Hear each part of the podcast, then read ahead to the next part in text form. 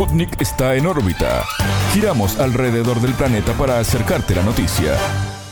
Muy pero muy buenos días para todos. Comenzando una nueva semana informativa, les damos la bienvenida a En órbita.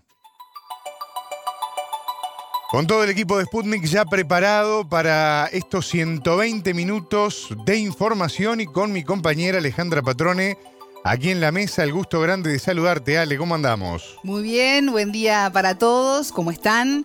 Es un gusto recibirlos en este programa de Sputnik en órbita, en esta propuesta dinámica que nos permite profundizar en lo que ocurre en la región y en el mundo. Una vuelta con objetivos definidos que nos muestran de primera mano lo que importa a nivel informativo. Hoy Martín con muchísimo para informar, para analizar y para reflexionar. Exactamente, Alejandra, muchos temas que vamos a estar compartiendo en esta primera mañana que va a tener, como siempre, como ya es una tradición periodística de nuestro programa, el telescopio, donde vamos a estar poniendo foco en un tema bien interesante y en una realidad interesante.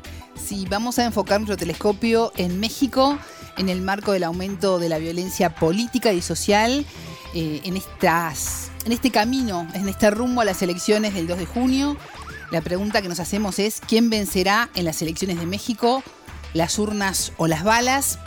Eh, decimos esto porque el país norteamericano no logra revertir los altos índices de violencia en plena campaña electoral se teme por la vida de los candidatos políticos que plantean trabajar además en la seguridad y contra el narcotráfico. Datos del Laboratorio Electoral, que es un instituto de investigación independiente que trabaja mucho en la defensa de la democracia y en cómo se desarrollan las elecciones, eh, tiene un trabajo muy interesante donde se plantea que desde junio pasado se registraron al menos 67 ataques, amenazas, secuestros y asesinatos relacionados solo con las elecciones, solo con las elecciones.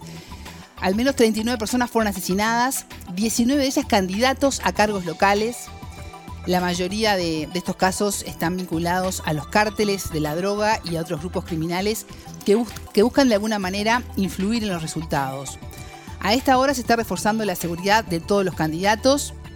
Eh, las dos presidenciales con, eh, mayor intención de votos, según las encuestas, siguen siendo Claudia Sheinbaum, heredera política del actual mandatario Andrés Manuel López Obrador, y la opositora Yoctil Galvez, empresaria del sector tecnológico. Eh, para ir un poco teniendo una idea ¿no? de estas dos candidatas, eh, quien forma parte de Morena, el partido gobernante, y que fue jefa además del gobierno de Ciudad de México, entre sus promesas de campaña eh, destaca la lucha contra la corrupción y el impulso a la igualdad de género y el medio ambiente. En tanto, Galvez, que es senadora con raíces indígenas y candidata presidencial de Fuerza y Corazón por México, propuso el ejército y la marina se concentren en combatir a los grupos criminales y no a construir obras, entre otras medidas. Como verán, el tema de la seguridad y el narcotráfico tiene una importante incidencia en todos los candidatos, de ahí el temor a que les ocurra algo. Vamos a estar profundizando en este tema junto al analista político y escritor mexicano Julián Andrade, que también vamos a consultarlo por las posibles consecuencias de la ausencia del presidente AMLO, Andrés Manuel López Obrador, en la cumbre de líderes de América del Norte. En un ratito nada más, sobre las 8 de la mañana, estaremos entonces enfocando nuestro telescopio en México. ¿Quién vencerá en las elecciones? ¿Las urnas o las balas? Gran pregunta que habrá que ver cuál es la respuesta finalmente en el contexto de este resumen que vos estabas dando. Y yo acá que estoy nadando en, varias este, noticias y varios temas que, quiero compartir contigo, con la audiencia, tenía algunos datos que me anoté vinculados justamente a México, aprovechando este, este telescopio. Y, y, me parece que vale la pena mencionarlos producto un poco de lo que fue también la semana que, se cerró y estos primeros actos de campaña, ¿no? Muy significativos para cada una de las dos aspirantes que son las que tienen, como vos bien decías, la mayor chance de poder llegar a la presidencia de México. Campañas que arrancaron el viernes de la semana que terminó y que concluyen el próximo 29 de mayo, ¿no? largo camino todavía, ¿no? Sí, sí. Sobre todo en este clima de inseguridad.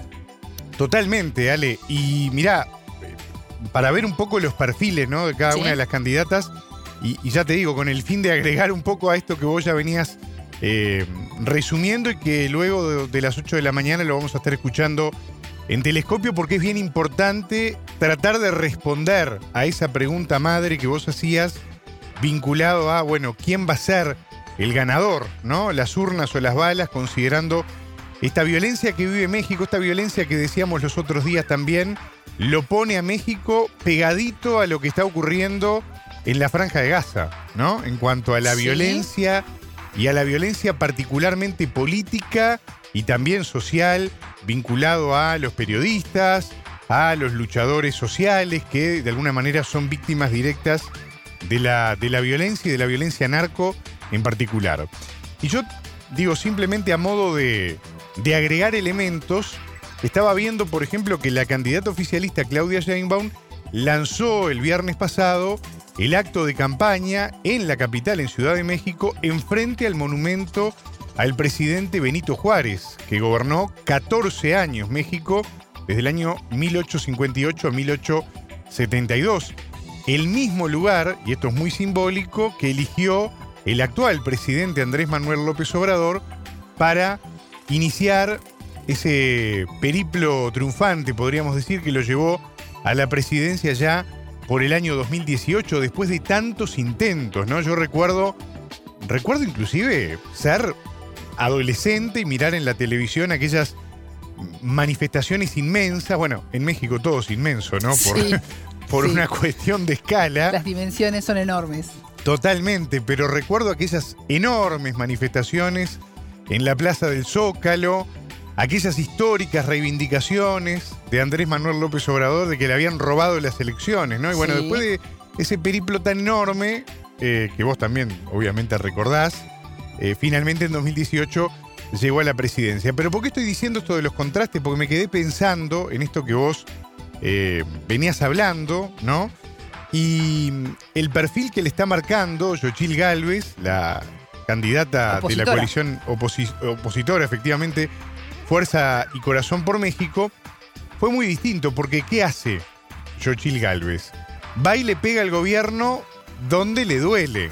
Y uno de los temas que le duelen al gobierno de Andrés Manuel López Obrador es el tema de la violencia, justamente, el tema de la inseguridad, el tema de los asesinatos. Esta mujer, que tiene también eh, chances ciertas de llegar a la presidencia de México, estuvo el viernes pasado abriendo la campaña electoral en la ciudad que se llama Fresnillo, que está en el centro de México y que se la conoce popularmente como la capital del miedo, justamente por la realidad que está planteada en cuanto a todo esto que vos venías relatando en la apertura, ¿no?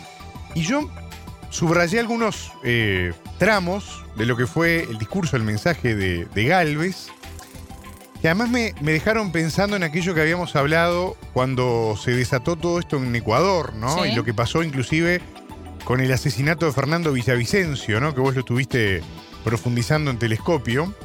Porque yo la, la escuchaba y leía las, las declaraciones de Galvez, ¿no? Cuando dijo, por ejemplo, que en el caso de, de ganar la presidencia, se acabaron los abrazos a los criminales porque en mi gobierno la ley será lo principal, ¿no?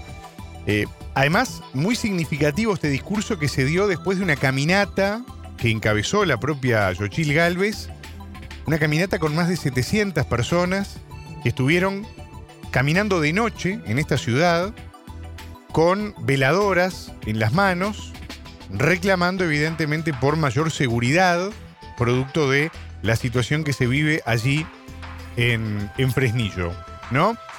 Y, algunos datos simplemente, ¿no? Esta ciudad que eligió la principal candidata opositora al gobierno de AMLO es una ciudad en el estado de Zacatecas que da como resultado, de acuerdo a las encuestas del Instituto Nacional de Estadísticas y Geografía, que el 96% de las personas tienen sensación de inseguridad. Vos fíjate el dato, ¿no? Y después también, ya para cerrar esta parte de México, pero que me parece que, que vale la pena, Galvez pidió en ese acto un minuto de silencio por las más de 180 mil personas, dijo que fueron asesinadas en lo que va del sexenio de Andrés Manuel López Obrador, que superan aquel récord que ya parecía escandaloso de 156 mil personas muertas que se habían registrado en el mandato anterior encabezado por Enrique Peña Nieto. Así que bien interesante, Ale, el telescopio hoy porque la cosa está que arde Sí, allá en totalmente, México, ¿no? totalmente. Y todos muy atentos, ¿no? Que, que este camino de, de violencia llegue a su fin. Totalmente. no sigan habiendo más, más víctimas. Les propongo ahora eh, irnos a Costa Rica porque el legislativo debate un proyecto de ley que sanciona el delito de préstamo de dinero, el conocido gota a gota. ¿De qué se trata esto? Bueno, son préstamos informales con devolución en cuotas bajas, pero con altas tasas de interés que pueden ser diarias, semanales o mensuales, ¿no?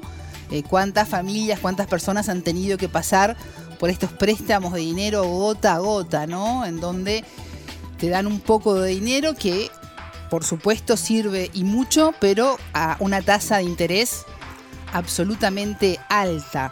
Claro. Las personas que impagan son víctimas además de extorsiones y amenazas, ¿no? Es lo peligroso de estos préstamos eh, que surgieron en, Colombia, pero que están bastante extendidos en toda América Latina, ¿no? Quienes nos escuchan de otros países eh, no les extraña, no les llama la atención lo que, lo que estoy contando.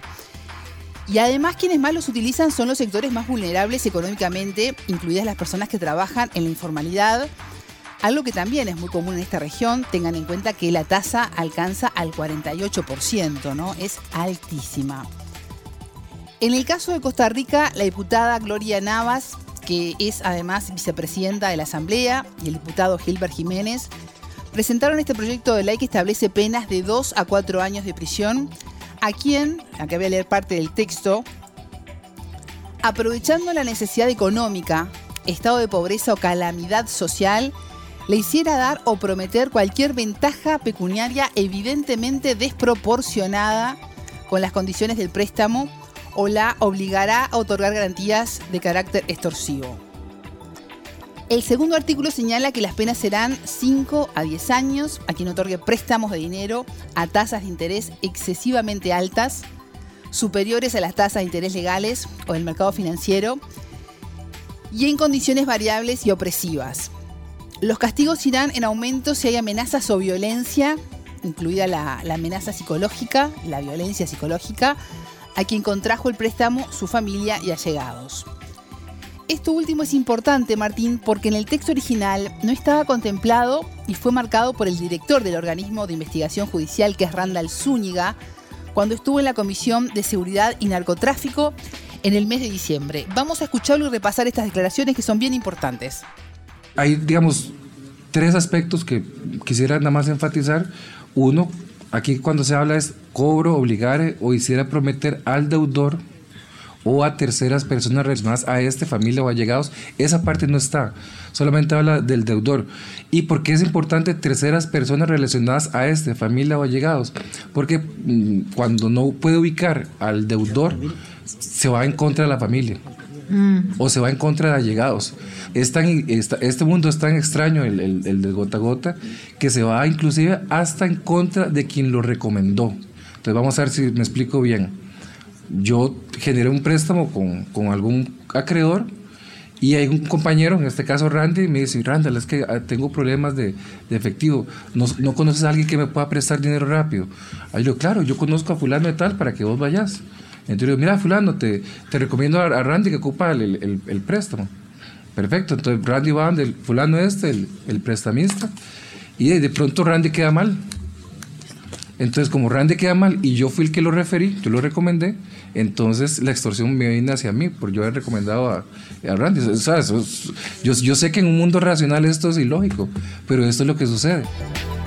Bueno, según el proyecto de ley, las penas serán de 8 a 15 años de prisión si el delito es cometido además por una estructura de crimen organizado. De acuerdo al director del organismo de investigación judicial, escuchen esto que da una dimensión a la problemática. Solo el año pasado hubo en Costa Rica cuatro homicidios relacionados con estos préstamos gota a gota. Lo escuchamos. Eran como 400 casos al año, pero lo que pasa es que vienen incrementándose este año con año. Inicialmente eran 200, después 300 y este año pues muy probablemente van a cerrar por encima de los 400 y algo. No ha terminado el año, evidentemente. Pero este, es una situación que va aumentando año con año y aparte de eso, pues hay una cifra oculta impresionante. ¿ah? Bueno, ahí teníamos entonces a Randall Zúñiga, director del organismo de investigación judicial. Declaraciones que obedecen al debate en Costa Rica del proyecto de ley que sanciona el delito de préstamos de dinero gota a gota. Estos prestamistas inescrupulosos, ¿no? Que atentan contra eh, la vida de quienes necesitan dinero, las familias más vulnerables, las personas que, que no tienen ni siquiera un trabajo formal y que tienen que llevar la comida a la mesa a sus hijos bueno, de alguna manera se está tratando de, revertir esta situación. Vamos a ver qué pasa en las próximas semanas. Y está bueno que se atienda, ¿no? Este tipo de, problemáticas, porque mal o bien todos hemos escuchado alguna vez de este tipo de, situaciones, de, aprietes también, ¿no? Eh, que no son nada. Sí, y uno entiende que si las familias llegan a hacer este tipo de contratos con estos prestamistas que, que saben que no termina bien, es porque el sistema financiero actual no colabora, ¿no? Y cuando van a a solicitar un préstamo, este, de la manera formal no se los dan. Entonces acceden eh, a cualquier condicionamiento para poder seguir viviendo ¿no? y, contar el, día a día. Claro. Ale, quiero aprovechar para hablar de, algo que en realidad en un rato vamos a estar ya en los titulares profundizando porque el viernes tuvo lugar la cumbre de la CELAC, ¿no? donde se reunieron además de manera bilateral varios presidentes de nuestra América Latina y el Caribe, pero me parece interesante mencionar lo que fue parte del discurso del secretario general de las Naciones Unidas, el portugués Antonio Guterres, porque durante la cumbre de la Comunidad de Estados Latinoamericanos y Caribeños, la CELAC, dijo algo que particularmente me llamó la atención en un mundo que tiene muchos focos de conflicto por todos lados, donde ya hemos hablado acá en el programa a diario, ¿no? De cómo la postura de Occidente particularmente no está colaborando en nada, donde evidentemente Estados Unidos tratando de eh, legitimar una unipolaridad que está en absoluta decadencia, no colabora en nada con el ritmo y el pulso del mundo, ¿no? Donde evidentemente los papelones que ha hecho Europa de un tiempo a esta parte a nivel de diplomacia y política internacional son evidentes. A eso hay que sumarle, lo hablábamos los otros días contigo, ¿no? Lo que fueron las últimas declaraciones no hace tanto tiempo del ex canciller de España, Josep Borrell, ¿no? Hablando ya de una decadencia occidental, ¿no? Esto un poco vinculado al conflicto en Ucrania, pero que en realidad tiene que ver un poco con todo lo que está ocurriendo, ¿no? Los problemas que tiene Europa, bueno, sin ir más lejos, eh, en estos últimos días también un presidente francés como Emmanuel Macron que no da pie en bola, ¿no? Está que ya no sabe para dónde manotear, ¿no? Los manotazos de ahogados desde el punto de vista político y diplomático y evidentemente Occidente está quedando muy mal parado. Podría poner más ejemplos. Pero ¿por qué digo todo esto? Porque en estas últimas horas, en el marco justamente de la cumbre de la CELAC, el secretario general de la ONU, Antonio Guterres, dijo que América Latina y el Caribe muestran una diferencia, y esta palabra es muy importante en el mundo, porque demostraron que la unión por la paz es posible. Mirá el, dato, ¿no? Sí. En el marco de todo esto que veníamos mencionando recién. Vayan tomando nota, ¿no? Saquen apuntes. Saquen apuntes de todo esto que estamos mencionando. El líder de la ONU puso como ejemplos de esto que yo acabo de mencionar el proceso de paz en Colombia, que no está exento de dificultades, pero que se viene eh, desarrollando de la mejor manera posible, ¿no? Con el ritmo que de manera soberana, independiente, le va encontrando la vuelta al gobierno de Gustavo Petro para poder avanzar, y también el diálogo que se viene desarrollando entre Venezuela y Guyana para resolver la disputa fronteriza que hoy en día tienen vigente. Sin embargo, también Guterres indicó que la implementación de la paz, como por ejemplo en el caso de Colombia, requiere de esfuerzos continuos y aseguró que no es posible combatir, por ejemplo, el crimen organizado y el tráfico de armas sin una mayor cooperación internacional. Cooperación internacional que claramente se ve como una necesidad pero en la que el propio Guterres dejó en claro que América Latina y el Caribe están dando un ejemplo de unidad por la paz, que obviamente los países de, diría yo inclusive por momentos el mal llamado primer mundo, no están dando el ejemplo, ¿no? Y es un poco lo que marca el secretario general de Naciones Unidas en este discurso, en este tramo del discurso que yo eh, seleccioné a modo de adelanto, porque en un rato vamos a estar hablando, una reunión muy importante entre el presidente de Brasil, Luis Ignacio Lula da Silva, y el presidente de Venezuela, Nicolás Maduro, donde claramente estuvo arriba de la mesa, entre otros temas, la postura que tanto Brasil como Venezuela, como también Colombia tienen en contra de la masacre que está desarrollando Israel en la zona de Gaza, ¿no? Y de todo esta, este conflicto diplomático que se ha venido gestando en estos últimos días, producto de lo que fueron también las eh, expresiones del presidente brasileño en torno a esta, a esta situación. Así que en un rato vamos a estar hablando de la cumbre de la CELAC, pero quería mencionar este tema, Ale, porque me parece importante, dado de que no se trata de, en términos futbolísticos, ¿no? de, camisetear, digamos, las virtudes de América Latina y el Caribe, que sabemos que las hay, pero que también hay dificultades todavía para seguir eh, resolviendo, pero claramente hay otros países que en este terreno, por ejemplo, están bastante en falta y lo hemos venido subrayando acá en el programa, ¿no? Seguimos eh, en esta vuelta al mundo en 120 minutos para detenernos ahora en El Salvador, porque el presidente Nayib Bukele afirmó que ese país se convirtió en febrero en la nación más segura del hemisferio occidental, con una tasa de 0,8 homicidios cada 100.000 habitantes. Bukele hizo este comentario en la red social X al referirse al informe diario de la Policía Nacional Civil sobre la ocurrencia de homicidios que fue cero el jueves 29 de febrero. La llamada guerra contra las pandillas es desde el inicio de su gestión, en junio de 2019, la prioridad del gobierno de Nuevas Ideas. Recordemos que la estrategia incluye un régimen de excepción vigente desde el 27 de marzo del año 2022. En 2015, un dato no menor, el país alcanzó un pico histórico en la tasa de homicidios que fue de 106,3 por cada 100.000 habitantes. Eh, en ese momento El Salvador fue catalogado como el país más inseguro del mundo en tiempos de paz.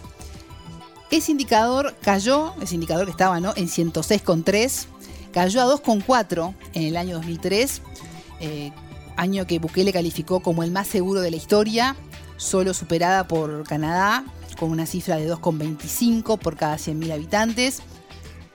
Los buenos resultados en materia de seguridad son el principal motor de la alta popularidad del presidente Bukele, que según las encuestas es el 90%, y la causa de un respaldo de votos del 84,65% en las elecciones de principios de febrero para renovar su gestión presidencial hasta el año 2029. Este jueves 29 el presidente y su vice, que Félix Ulloa, recibieron las credenciales oficiales como ganadores de los comicios por parte del Tribunal Electoral. Eh, la ceremonia se realizó en el Teatro Nacional.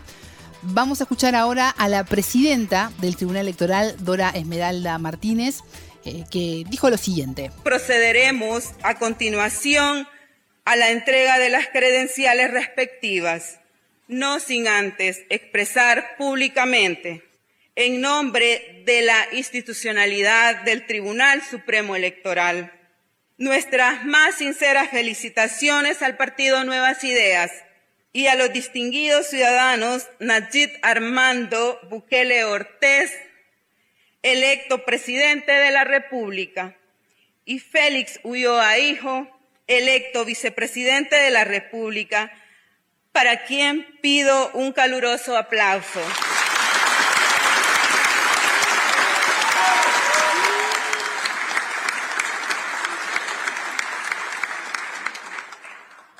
Que Dios le dé mucha sabiduría para conducir los destinos del Salvador en el próximo quinquenio y que con sus acciones honren la confianza de un pueblo que los respalda, con el 97.88% de los votos válidos emitidos en el extranjero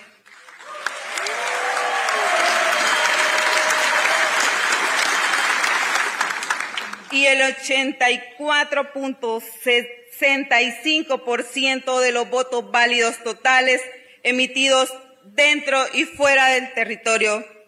Que así sea, que Dios bendiga al presidente electo y al vicepresidente en sus funciones. Les deseamos mucho éxito en nombre del Tribunal Supremo Electoral.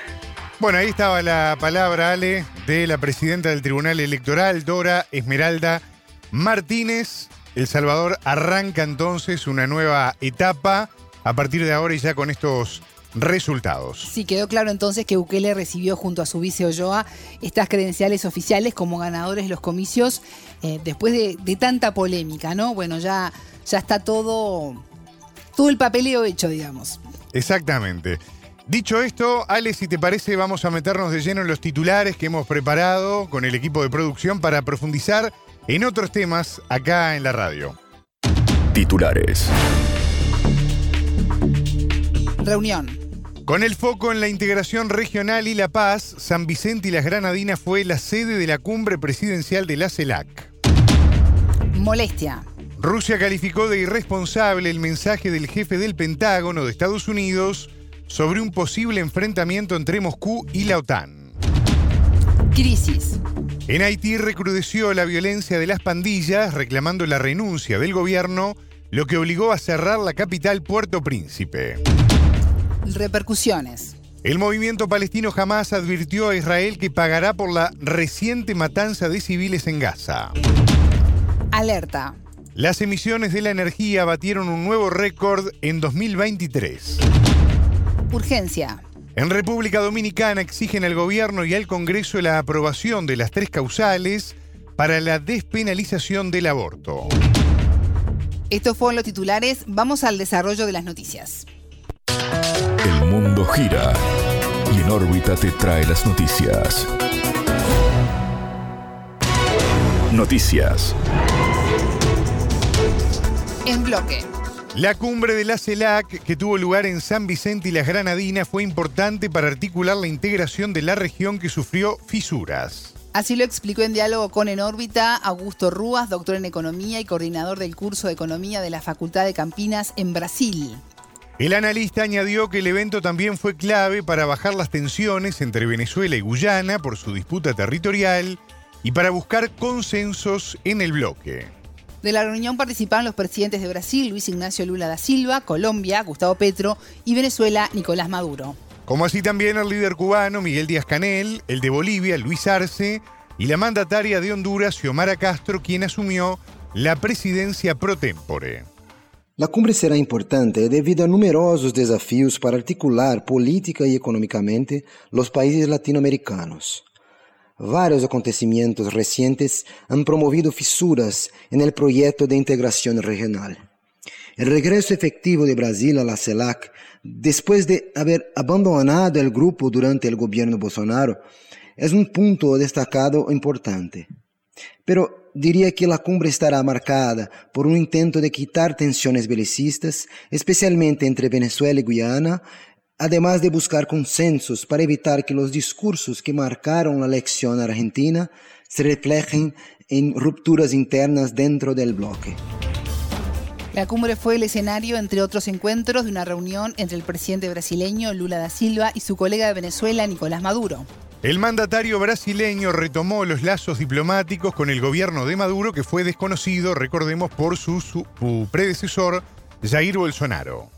Al respecto de esta reunión, Rúas indicó que se trató de un encuentro muy importante, centrado en la crisis que se vive en Gaza, que posicionó a Lula como un líder pacifista.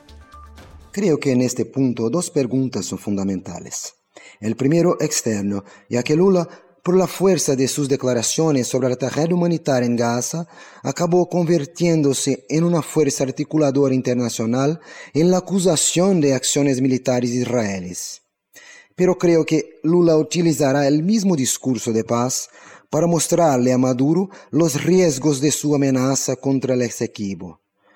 Creo que este punto es aún más importante ya que permitirá a Lula reforzar la idea de que está del lado de la pacificación internacional, rechazando las acusaciones formuladas por miembros del gobierno israelí. El analista se refirió a los temas más destacados de la agenda de esta cumbre de la CELAC.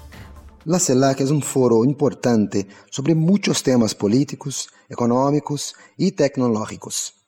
Creo que, además de los temas asociados a la paz internacional, que deberían poblar las noticias latinas, deberían estar presentes temas sobre protección ambiental, armonización regulatoria y tecnológica y posibilidades de integración comercial, entre otros innumerables temas. Sin embargo, creo que los efectos más importantes dependerán de esfuerzos continuos.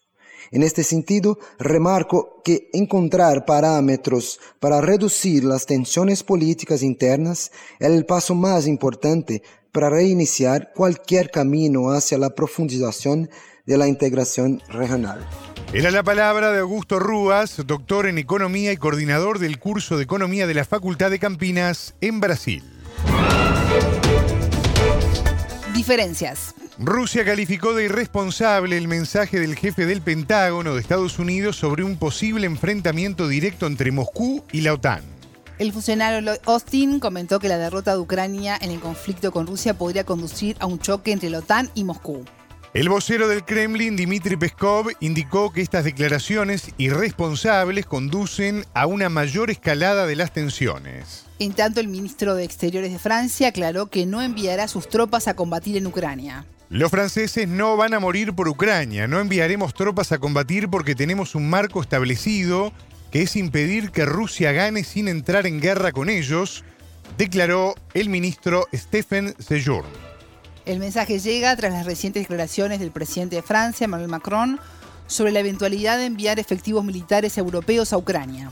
De acuerdo con el Instituto de Sondeos CSA, el 76% de los franceses está en contra del envío de tropas nacionales al conflicto. Crisis. En Haití, la irrupción en la escena social del líder criminal Jimmy Chaser, alias Barbacoa, fue una clara estrategia del gobierno de Ariel Henry. Así lo explicó en declaraciones con en órbita el haitiano Robinson Glesile, defensor de los derechos humanos y escritor radicado en Argentina. Según el analista, la maniobra del gobierno en funciones pretende presionar internacionalmente para que lleguen fuerzas militares desde el exterior. En tanto, Haití y Kenia firmaron un acuerdo para el envío de policías desde el país africano al caribeño.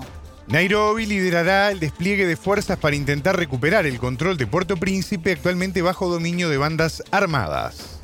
Glesi le explicó que no es la primera vez que alias Barbacoa se levanta sin resultados concretos, pero es un delincuente funcional a intereses políticos. Jimmy Cherizier, alias Barbecue, es un ex eh, policía de Haití y fue acusado en una en una masacre en un barrio de, Puerto Príncipe, creo que fue en el, año 2017, por una organización de, defensa de los derechos humanos.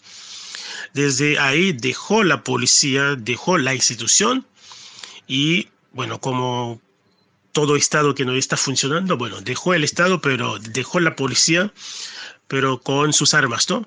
Entonces se refugió en su barrio, eh, un barrio de Puerto Príncipe, y bueno, ocupa ese espacio. Y a partir de esos momentos, como él, como eso es una pieza clave, se lo puede decir así, para los políticos. Él mismo dijo que muchas veces eh, le llaman eh, políticos, eh, empresarios haitianos para poner un poquito de fuego, porque pasa esto en Haití. Por eso los grupos tienen tanto poder, porque son piezas claves para el manejo de la tensión política social en el país. Ayer, por ejemplo, él salió eh, al, eh, como el jefe de esa movida violenta allá, pero no creo que va a pasar algo. No es la primera vez que él se despertó, que levantó un día, pone fuego, ataca, pero al final no pasa absolutamente nada. A veces son estrategias del propio poder. Por ejemplo, actualmente el primer ministro de facto no está en Haití, está en Kenia para eh, seguir eh, con el acuerdo que, que, normalmente Kenia tenía que, tiene que mandar fuerzas eh, allá en Haití. Pero a veces creo que pensamos que la movida de ayer fue una estrategia del gobierno para acelerar y para meter presión a la comunidad internacional para mandar esas fuerzas eh, militares para entre comillas, garantizar la seguridad en Haití. Así que para mí lo que pasó ayer, eh, lamentablemente hay, hay pérdidas de vidas humanas, es lo que pasa siempre, pero en realidad un cambio realmente para el pueblo haitiano no va a pasar absolutamente nada, porque es un día para el otro, se levantaron casi todos los grupos armados de Puerto Príncipe. Eso no es una casualidad. Entonces no hay que, bueno, se pusieron de acuerdo, vamos a hacer esto, no. Esto es una jugada del poder para poder meter más presión a la comunidad internacional. Y eso también es parte del cinismo de los políticos haitianos. Al cierre de la semana, un sangriento tiroteo sacudió Puerto Príncipe. Como saldo murieron cuatro agentes de policía y otros cinco resultaron heridos. Las bandas armadas se apoderaron de zonas enteras del país en los últimos años, desatando una crisis de seguridad en la economía y también en el sistema de salud. El entrevistado recordó que miles de personas salieron a las calles para exigir la dimisión de Henry al considerar que el Estado está totalmente ausente. Yo diría que la situación de Haití no es solamente de hoy, hace un par de años. Es un país al borde de una implosión eh, social en todo sentido, y a un caos generalizado. Y ayer, por ejemplo, otro día de violencia y es, eh, es un país eh, donde hay un Estado ausente. Los dirigentes, como lo digo siempre, eh, a, esos dirigentes no les importa realmente la vida de los haitianos. Hoy en día en, en Haití hay personas refugiadas en su propio país por la violencia de las bandas criminales que, que amenazan, que atacan, que violan, que matan a esas personas a la luz del día y al gobierno, si lo puedo decir así, porque me cuesta decir que a un gobierno allá eh, no hace absolutamente nada. Ya el primer ministro, que normalmente debería dejar el poder el 7 de, eh, de febrero de 2024, porque en el acuerdo que firmó con algunos partidos políticos y organizaciones sociales, eh, la misión de ese gobierno era primero garantizar la seguridad en el país, y organizar elecciones. Y como sabemos, en general, eh, los políticos haitianos tienen un amor por el poder. Entonces, eh, no hicieron, ese gobierno no hizo absolutamente nada y se quedaron ahí. Eh, entonces, son días de violencia y como lo digo siempre, esas bandas criminales que ocupan casi mm, toda la capital, Puerto Príncipe, como no, representan una amenaza para el poder, entonces no pasa nada. Y las personas víctimas son la población haitiana, y las mujeres, los niños. hoy en día la universidad o las universidades en Haití no pueden funcionar con normalidad, las escuelas no pueden funcionar con normalidad y ayer fue otro día de mucha violencia y atacaron hasta el aeropuerto internacional de Puerto Príncipe. Esto para darte una idea y de que eh, el poder no hace absolutamente nada. Quemaron eh, una comisaría. Entonces, a plena luz del día, atacaron eh, la sede de la Academia de Policía, de la Policía Nacional de, de Haití. Entonces, esto es para decirte que los dirigentes no están controlando absolutamente nada, pero dejar el poder, no, no lo van a hacer. le reflexionó sobre las posibles vías de salida a una crisis que se agrava cada vez más. Primero, este gobierno tiene que mm, dar una garantía. Es, creo que le estoy pidiendo mucho, dar una garantía para cumplir lo que firmaron hace un par de años. Es poner voluntad de diálogo, porque ellos tienen que dialogar sí o sí con las oposiciones, porque ahí tiene una sola oposición, con las oposiciones y ver qué hacer para poder organizar elecciones, porque este gobierno no puede estar ahí todo ese tiempo. En Haití organizamos elecciones por última vez en el 2016 asesinaron al presidente Jovenel en el 2021. A partir de, ese momento, eh, asumió ese primer ministro de facto no hay presidente y no hay ninguna voluntad como para decir, bueno, vamos a sacar el país adelante, vamos a organizar elecciones. Este gobierno tiene un solo apoyo de parte de la comunidad internacional y la comunidad internacional no ayuda en ese sentido tampoco ellos dicen, bueno, que la solución eh, tiene que ser una solución haitiana, pero en realidad ellos tienen su solución en su cabeza, pero los haitianos tienen que aplicar la solución de la comunidad internacional. Y el 7 de febrero, el, embajador eh, de Estados Unidos en Haití salió para aclarar que este gobierno se va cuando organizan las elecciones. Un embajador de un país extranjero salió en los, medios para decir esto. Entonces, claramente, Haití no es un país soberano, lamentablemente, lo voy a decir. Haití no es un país soberano. Y el gobierno repite lo mismo para organizar las elecciones. Primero, hay que garantizar eh, un, eh, eh, la paz en el país, hay que poner seguridad, pero en realidad este gobierno no tiene voluntad para garantizar la paz en el país. incluso este gobierno pone más fuego a la situación de inseguridad que vive el pueblo haitiano. Así que primero, como digo siempre, el diálogo es muy, muy importante y ese pacto tiene que ser un pacto político. Lamentablemente se va a hacer con, con los, son los grupos que fracasaron, que han fracasado, pero no hay otra alternativa, es encontrar un pacto político porque la primera parte para solucionar esto se necesita un acuerdo político para que Haití por lo menos pueda respirar un poquito. Escuchábamos al haitiano Robinson Glesile, defensor de los derechos humanos y escritor radicado en Argentina. Repercusiones. El movimiento palestino jamás advirtió a Israel que pagará por la reciente matanza de civiles en Gaza. Las fuerzas ocupantes continúan la masacre de nuestro pueblo indomable. Habrá respuesta por parte de nuestros héroes, comunicó la organización. Jamás recalcó que el pueblo palestino resistirá hasta que se haga efectivo su derecho a la libertad y el retorno a sus hogares. Recordamos que este jueves 29 de febrero tropas israelíes dispararon contra una multitud de palestinos que esperaba ayuda humanitaria en el sureste de Gaza. El incidente dejó un centenar de muertos y al menos 760 heridos, de acuerdo con el Ministerio de Salud gazatí, controlado por Hamas. La ONU condenó los crímenes de guerra de Israel en Gaza, en tanto varias naciones criticaron de pleno la reciente matanza. El presidente francés Emmanuel Macron expresó su indignación y pidió aclarar el suceso mientras reclamó un alto el fuego para dar asistencia humanitaria. El jefe de la diplomacia de la Unión Europea, Josep Borrell, expresó estar horrorizado por la carnicería de civiles en el enclave palestino. Colombia suspendió la compra de armas israelíes y el presidente Gustavo Petro calificó de genocidio esta guerra en Oriente Medio.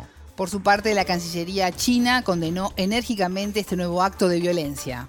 La potencia asiática llamó a todas las partes relevantes, especialmente a Israel, a detener inmediatamente el fuego y poner fin a la guerra. Y a su vez garantizar efectivamente la seguridad de los civiles, proporcionar acceso a la ayuda humanitaria y evitar un desastre humanitario más grave. Israel continúa su operación militar en Gaza con el fin de aniquilar a Hamas luego del ataque de la milicia en el sur del país judío el 7 de octubre pasado, que dejó 1.200 muertos y unas 250 personas secuestradas. Alerta. Las emisiones de la energía batieron un nuevo récord en 2023. A nivel mundial, las emisiones de dióxido de carbono aumentaron un 1,1% hasta alcanzar los 37.400 millones de toneladas. Estas emisiones, que promedian cerca del 90% de las provocadas por el hombre, aumentaron en 410 millones de toneladas. Sin embargo, el incremento se ralentizó respecto a 2022, cuando crecieron en 490 millones de toneladas. El motivo responde en especial a la caída de la producción hidroeléctrica por las sequías que afectaron a varias economías, según informó la Agencia Internacional de la Energía, la AIE. Según el informe, China, Canadá, Estados Unidos y México, entre otros países, recurrieron a medios contaminantes de producción eléctrica como el fuel o el carbón. Esto se tradujo en un aumento de 170 millones de toneladas. Solo este factor fue de más del 40% del aumento de las emisiones. Las cifras de 2023 no avanzan en cumplir con los objetivos de emisiones de gases de efecto invernadero que deberían respetar el límite de calentamiento global de 1,5 grados Celsius previsto en el Acuerdo de París. Según los expertos de la ONU, las emisiones deberían alcanzar un pico antes de 2025 y caer un 43% respecto a 2019 de ahora hasta el año 2030. Urgencia. En República Dominicana exigen al presidente Luis Abinader y al Congreso la aprobación de las tres causales para la interrupción del embarazo. Esto luego de la muerte de Adilka Félix, luego de un parto prematuro. Su niña tampoco sobrevivió. República Dominicana es uno de los cinco países de América Latina y el Caribe donde la interrupción del embarazo está castigada bajo cualquier circunstancia. Desde hace más de 20 años, las organizaciones reclaman la despenalización cuando la vida de la madre está en riesgo, el embarazo es inviable o es producto de violación. En órbita conversó con Virtudes de la Rosa, directora del Instituto de Estudios de Género y Familia de la Universidad Autónoma de Santo Domingo. La entrevistada narró las circunstancias de la muerte de Adilka Félix, quien ya había tenido dificultades para que sus embarazos llegaran a término. La joven era militante por las tres causales y trabajaba como asistente de un legislador que respalda la iniciativa. Adilka, lo primero debo decir que era una joven activista por la, en la lucha por la despenalización del aborto en tres causales. Era asistente de uno de los senadores que nos ha apoyado en esta lucha. Ya tenía un hijo eh, de siete años y había tenido varias pérdidas, varios embarazos, pérdidas por situaciones de su cuerpo. Y en este caso estaba con un embarazo que también estaba presentando problemas y fue llevada de emergencia a, una clínica eh, y sencillamente los médicos no intervinieron porque entendían que había que provocarle una interrupción y que no podían hacerlo porque eso está, está prohibido por ley, porque todavía seguimos con un código penal que penaliza tanto a la mujer como al personal médico que interviene. Ese no era el caso eh, pero por temor a, las consecuencias legales no intervinieron a tiempo y la joven le dio un infarto y murió ella y la criatura que llevaba en su vientre. O sea que tenemos, como hemos dicho nosotros en nuestra comunicación del día de ayer, mala práctica médica y mala práctica legislativa. Sigue el personal, el personal médico eh, no asistiendo a tiempo a las mujeres porque tienen que asegurarse no, que no muera eh, eh, el feto, el embrión, eh, no importa el nivel que, esté en desarrollo el, embarazo, siempre se le está dando prioridad a la criatura que viene en el vientre por encima del de la mujer, no importa las condiciones de esa mujer. Señor presidente, usted también tiene hijas. En nombre de Clauris Adilka Feliz Paulino, exigimos retomar la aprobación de las tres causales dijo la madre de la joven Berkis Paulino. Y agregó, nosotros, personas de fe que tememos desagradar a Dios, solicitamos que estos temas se regulen para no seguir perdiendo madres y mujeres valiosas. La despenalización del aborto en tres causales formaba parte del programa de gobierno del presidente Luis Abinader en el poder desde agosto del año 2020. Era parte del programa de gobierno de su partido, el PRM, y luego en, en la campaña lo prometió y luego cuando eh, fue electo, eh, eh, recién electo, se le, le preguntaron una, unas periodistas de España y él ratificó su compromiso, pero en la práctica su partido es mayoritario en el Congreso y su partido no ha estado apoyando debidamente. Hay quienes sí del partido, pero en una minoría. Lo único que hemos logrado es que no se apruebe, que no se apruebe el código sin las causales pero tampoco se ha, aprobado sin ellas y eso es un avance que, no, que, lo tenemos detenido, pero tenemos detenido por más de 20 años una pieza legislativa que aborda otros temas que también son importantes, como es, por ejemplo, la tipificación del feminicidio, que no existe en la legislación dominicana actual y que está tipificada allí, y entonces, y otras muchas cosas que son de avance a la sociedad. Pero los sectores conservadores han presionado y ellos le han tomado la presión a esos sectores conservadores. No hemos movilizado, tuvimos un campamento de días frente al palacio y aún así no, no han hecho lo que le corresponde para que las mujeres podamos estar protegidas en esas tres condiciones excepcionales. Las organizaciones buscan que la discusión sobre el Código Penal que se retoma en este mes de marzo incluya las causales de despenalización del aborto. Acaba de ser reintroducido por una legisladora que es del, sector conservador y en su propuesta no está incluida, no está incluida las tres causales, pero ya estamos creando las condiciones para, para que otro legislador lo introduzca con la propuesta de las tres causales, de modo que habrán que la comisión responsable tendrá que estudiar ambos proyectos para poder tomar la decisión. Y lógicamente nuestra demanda sigue y, nosotros seguiremos movilizándonos en las calles, en los medios de comunicación y en todas las vías que tengamos para lograr que realmente se apruebe las tres causales, el derecho de la mujer a decidir si suspende o no un embarazo en esas tres condiciones excepcionales. Escuchábamos a Virtudes de la Rosa, directora del Instituto de Estudios de Género y Familia de la Universidad Autónoma de Santo Domingo.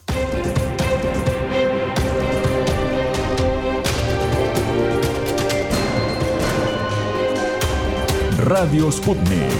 Contamos lo que otros callan. Bueno, Alejandra, estamos llegando al final de esta primera parte de nuestro viaje informativo de 120 minutos. En instantes nada más, se viene telescopio, nos vamos a México.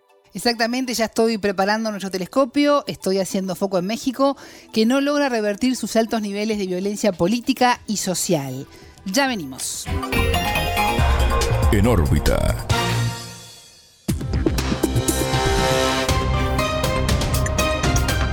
Radio Sputnik te acompaña todo el día para mantenerte bien informado.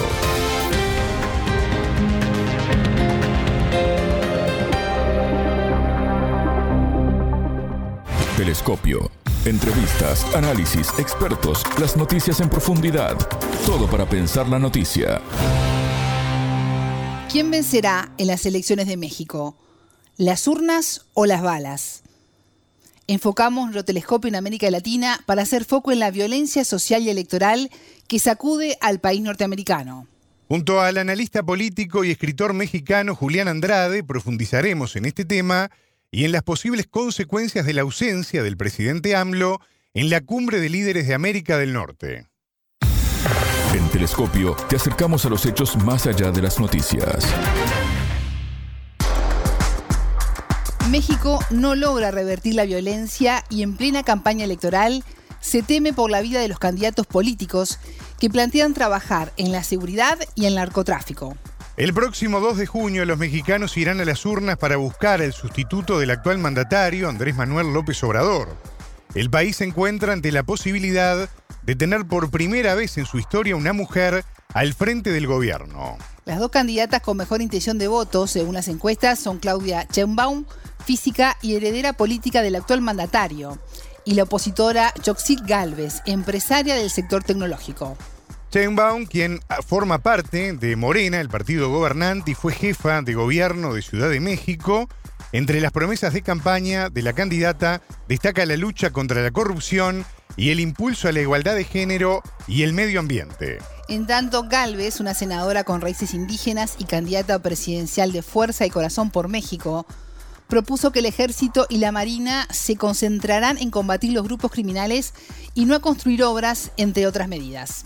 Desde junio de 2023, el Laboratorio Electoral, un instituto de investigación independiente enfocado en la democracia y en las elecciones, documentó al menos 67 ataques, amenazas, secuestros y asesinatos relacionados con las elecciones. Al menos 39 personas fueron asesinadas, 19 de ellas candidatos a cargos locales. La mayoría de los casos de violencia están vinculados a los cárteles y a otros grupos criminales que buscan influir en los resultados. El entrevistado. Para profundizar en este tema ya tenemos en línea a Julián Andrade, analista político mexicano, a quien damos la bienvenida a Telescopio. ¿Cómo estás, Julián? Es un gusto recibirte.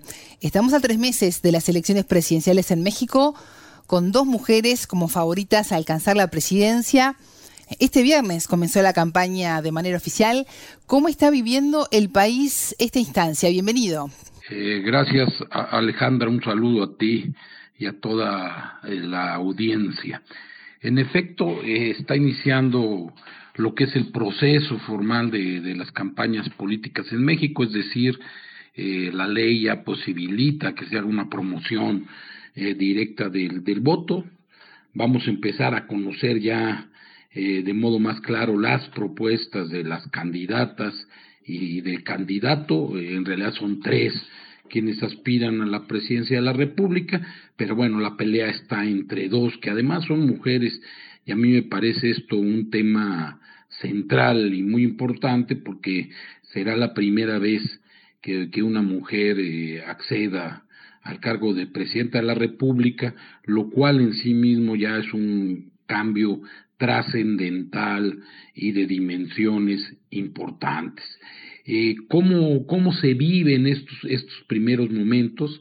Eh, acaba de iniciar, acaban de iniciar las campañas, eh, la candidata de Fuerza y Corazón por México decidió iniciar este, sus trabajos en un pueblo, en una, en una pequeña ciudad, Fresnillo, en Zacatecas, que es donde existe la, la mayor percepción de seguridad, es casi del 100%, ahí nadie se siente seguro, y lo hizo como una suerte de, de mensaje simbólico hacia las, las víctimas de la violencia y dejando claro que uno de los ejes de su campaña va a seguir, va a ser justamente el de hablar de seguridad y ahí tratar de hacer un contraste con la candidata oficial. Eh, quien abandera Morena, este, Claudia Sheinbaum, iniciará en unas horas más eh, su campaña en el Zócalo de la Ciudad de México como una expresión de la fuerza que tiene a nivel de movilización la izquierda mexicana y el grupo en el poder, y bueno, todo anticipa que será también un arranque de campaña eh, espectacular en lo que se refiere a la capacidad de, movilización y de convocatoria. Es, es apenas el arranque, eh, aunque en un escenario ciertamente distinto en, el que las autoridades electorales están debilitadas, en el Consejo General del INE eh, su presidenta no pudo colocar de modo definitivo a los titulares de las áreas más importantes por falta de acuerdos y el Tribunal Electoral está eh, le, le faltan dos de las ponencias, es decir, solo hay cinco magistrados de los siete que por ley, que por la Constitución tienen que integrar la sala superior del Tribunal Electoral. Esto es totalmente inédito y además no se han nombrado porque el partido mayoritario no ha querido que procedan en la discusión y por supuesto la votación de sus nombramientos, entonces esto sí es, es, es un elemento que hay que tener presente, aunque ambas instituciones, el INE y el Tribunal Electoral, cuentan con, con profesionales eh, con, que tienen una larga carrera y larga experiencia en esas instancias que, que hacen que, que, las cosas puedan salir adelante, pero no sin dejar de mencionar estas, estas aristas. Julián, según las encuestas, Claudia Chenbaum, física y heredera política del presidente Andrés Manuel López Obrador, mantiene una amplia ventaja de cerca de 30 puntos porcentuales sobre la candidata de la oposición, que es Josit Galvez, una empresaria del sector tecnológico. ¿Por qué se da esta marcada diferencia en las encuestas? En efecto, las encuestas colocan a Claudia Chembaum eh, con una ventaja eh, clara sobre Xochitl Galvez, eh, pero yo las, las tomaría con, con cierta reserva, la mayoría de ellas, porque tienen ya un afán francamente propagandístico, es decir, hay encuestas que, que señalan más de 30 puntos, lo cual no, no se ajusta a la realidad política del país, eh, no se ajusta a las últimas elecciones, esto es muy importante que los quienes nos escuchan lo tenga claro. Eh, en México, si, si sumamos, digamos, a, a, a, la coalición mayoritaria frente a la oposición, eh, los, los márgenes no son, no son tan amplios. Eh, es decir, sí sigue siendo un país bastante plural, aunque con un partido evidentemente mayoritario, la, la fuerza, la minoría más importante que es Morena junto con sus aliados, pero en mono alguno en las urnas se ha reflejado este aplastamiento que, que señalan predecir algunos estudios demoscópicos. Eh, ahí, insisto, hay que tener cautela. Hoy se acaba de publicar una encuesta por el diario El Financiero que suelen ser precisos, que son, que hacen un trabajo bastante profesional, que nos está hablando de una distancia de, de 17 puntos, algo que me parece más razonable a lo que está ocurriendo, pero que además hay que empezar a medir en las próximas semanas, porque ahora sí la, la, propaganda electoral estará en la radio y la televisión y la gente tendrá una posibilidad mayor de hacer un contraste y de evaluar, y además de que la ley no permite que los servidores públicos se metan en el proceso electoral, es decir, eh, el principal propagandista de Claudia Sheinbaum es el presidente de la República y ahora por ley tendrá que ser eh, cauteloso y esto, esto es probable que se empiece a reflejar también en, en las encuestas. ¿Y qué plantea Sheinbaum? ¿Cuál es la columna vertebral de su propuesta política? Claudia Sheinbaum, en, en, términos generales, aunque insisto, vamos a poder conocer en los próximos días ya su propuesta, porque en México la ley no permite que se hagan propuestas sino a esta etapa, en términos generales es, es la continuidad del proyecto político que en este momento es el que gobierna México, es ella dice darle un segundo piso a la cuarta transformación. En ese sentido sería profundizar los cambios ya propuestos por el presidente de la República y además acompañar, esto es muy importante, acompañar las últimas propuestas del presidente que quieren incidir ya en la integración del Poder Judicial y en el diseño de, del propio sistema electoral, cambiándolo de, de manera radical eh, e inclusive no sujeto a, los procedimientos de la, de la democracia eh, clásica y del proceso de, designación de autoridades en equilibrio, porque proponen, ellos que los, que los ministros de la Suprema Corte sean electos por voto popular, así como los consejeros del Instituto Electoral y los magistrados del Tribunal Electoral. Eh, algunos analistas han señalado, me parece que con, con, con precisión y de modo asertivo, que esto lo que va a generar es que el partido mayoritario sea el que determine las integraciones de, de las autoridades electorales y más allá de la máxima instancia de, de, en temas jurídicos y constitucionales, que es la Suprema Corte. La candidata de Morena ha dicho, y lo repito, que ella acompaña esta suerte de cambio radical a la, que el a la que el presidente López Obrador no le dio tiempo y no le dieron los votos para alcanzar la mayoría constitucional en el Senado y en la Cámara de Diputados. Este, este me parece a mí es uno de los horizontes eh, de, la propia campaña y de los corsetes que tiene la candidata de Morena y veremos veremos con qué margen de maniobra se manejan estos aspectos, aunque seguramente ella imprimirá su sello propio y nos anunciará de propuestas distintas y, y novedosas.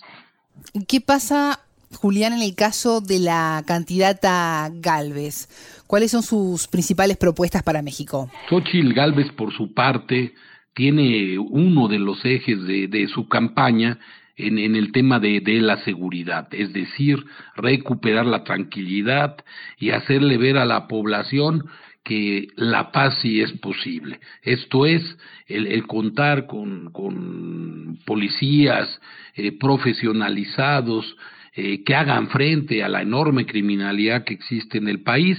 Y sobre todo un tema que me parece de especial interés y que hay que destacar es que es que Xochitl Galvez, como decía yo hace unos momentos, quiere dejar claro que, que está, está con las víctimas, es decir, este arranque de campaña en Fresnillo es una suerte de guiño para, para quienes han padecido de la violencia y para las familias, para muchas familias enlutadas en un, en un periodo, el, más violento de la historia, desde que hay datos para poderlo medir, en el que ya los muertos por, por hechos de violencia eh, llegan a los 180 mil.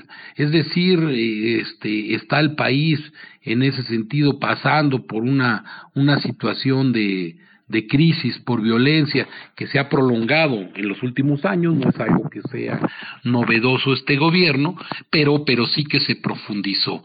Eh, Xochitl Galvez también ha hecho, ha dejado claro que, que lo que quiere es fortalecer a las instituciones democráticas, es decir, al Instituto Nacional Electoral y al Poder eh, y al Tribunal Electoral del Poder Judicial de la Federación, eh, en, donde lo que habría es, es, una continuidad en esta, en esta larga marcha reformista que podemos datar desde los años 70 del, siglo pasado y que generó esta, esta democracia eh, mexicana que si bien es mejorable, ha funcionado hasta el momento y ha permitido esto, esto, es, esto es de destacar, ha permitido tres alternancias en la presidencia de la República de modo pacífico. Eh, a la vez, eh, Xochitl Gálvez tiene por su propio origen y formación una una cercanía con todos los procesos de innovación y de mejora que, que ella quiere que sean transmitidos de modo claro a los empresarios, a los emprendedores, para decir que también ahí en, la fase económica puede haber una manera distinta de ver las cosas. Andrade, desde junio eh, el Laboratorio Electoral, que es un instituto de investigación independiente enfocado en la democracia y las elecciones, ha, documentado al menos 67 ataques, amenazas, secuestros y asesinatos relacionados con las elecciones. Al menos 39 personas eh, fueron asesinadas, 19 de ellas eh, candidatas a cargos locales. La situación es muy grave, muy violenta. Eh, una porción significativa de la violencia está vinculada a los cárteles y a otros grupos y a otros grupos criminales que buscan influir en los resultados. Eh, ¿Qué podemos esperar eh, de la campaña? ¿Se está tomando en cuenta esta situación? En efecto, uno, uno de los temas este, centrales es el de la violencia política. ¿Qué, qué, qué, significa esto en términos más, más, más precisos? Porque es importante tenerlo así. El crimen organizado está incidiendo en regiones del país. ¿Cómo inciden ellos? Bueno, por supuesto, con amenazas, presiones y cooptación, pero también llegando hasta el asesinato de quienes aspiran a una posición eh, de poder público. Hace apenas unos días mataron a dos candidatos en, en Marabatío, en Michoacán, eh, candidatos de distintas fuerzas políticas, uno del PAN y otro de Morena, eh, y lo hicieron distintas bandas rivales para señalar que ahí la disputa por la alcaldía la van a definir las balas y no las urnas. Este, este es uno de los aspectos más sombríos de, de, del tiempo mexicano, porque deja de, deja, no son episodios aislados, sino como como ya, se señalaba en la pregunta, hay estudios de organizaciones ciudadanas y académicas que, están dando cuenta de una violencia que lejos de disminuir se acelera.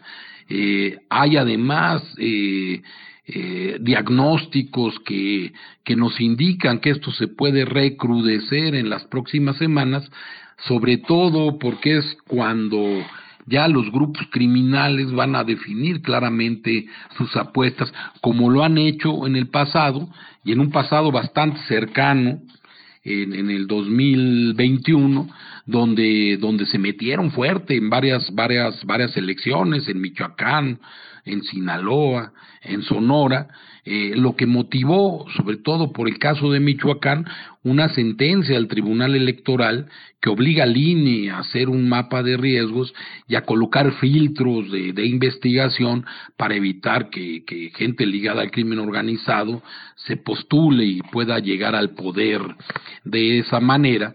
Pero, pero bueno, eh, estamos todavía de modo incipiente en el tema de, de, la seguridad en términos electorales, me parece que en, que en, franjas amplias del poder político y los propios partidos hay una suerte de negación, es decir, una teoría del avestruz eh, que se piensa que por no no ver las cosas van a desaparecer, pero, pero sí es, es un problema de gran gravedad porque los grupos de crimen organizado han ido elevando sus apuestas. Eh, entonces hay que estar, hay que estar atentos.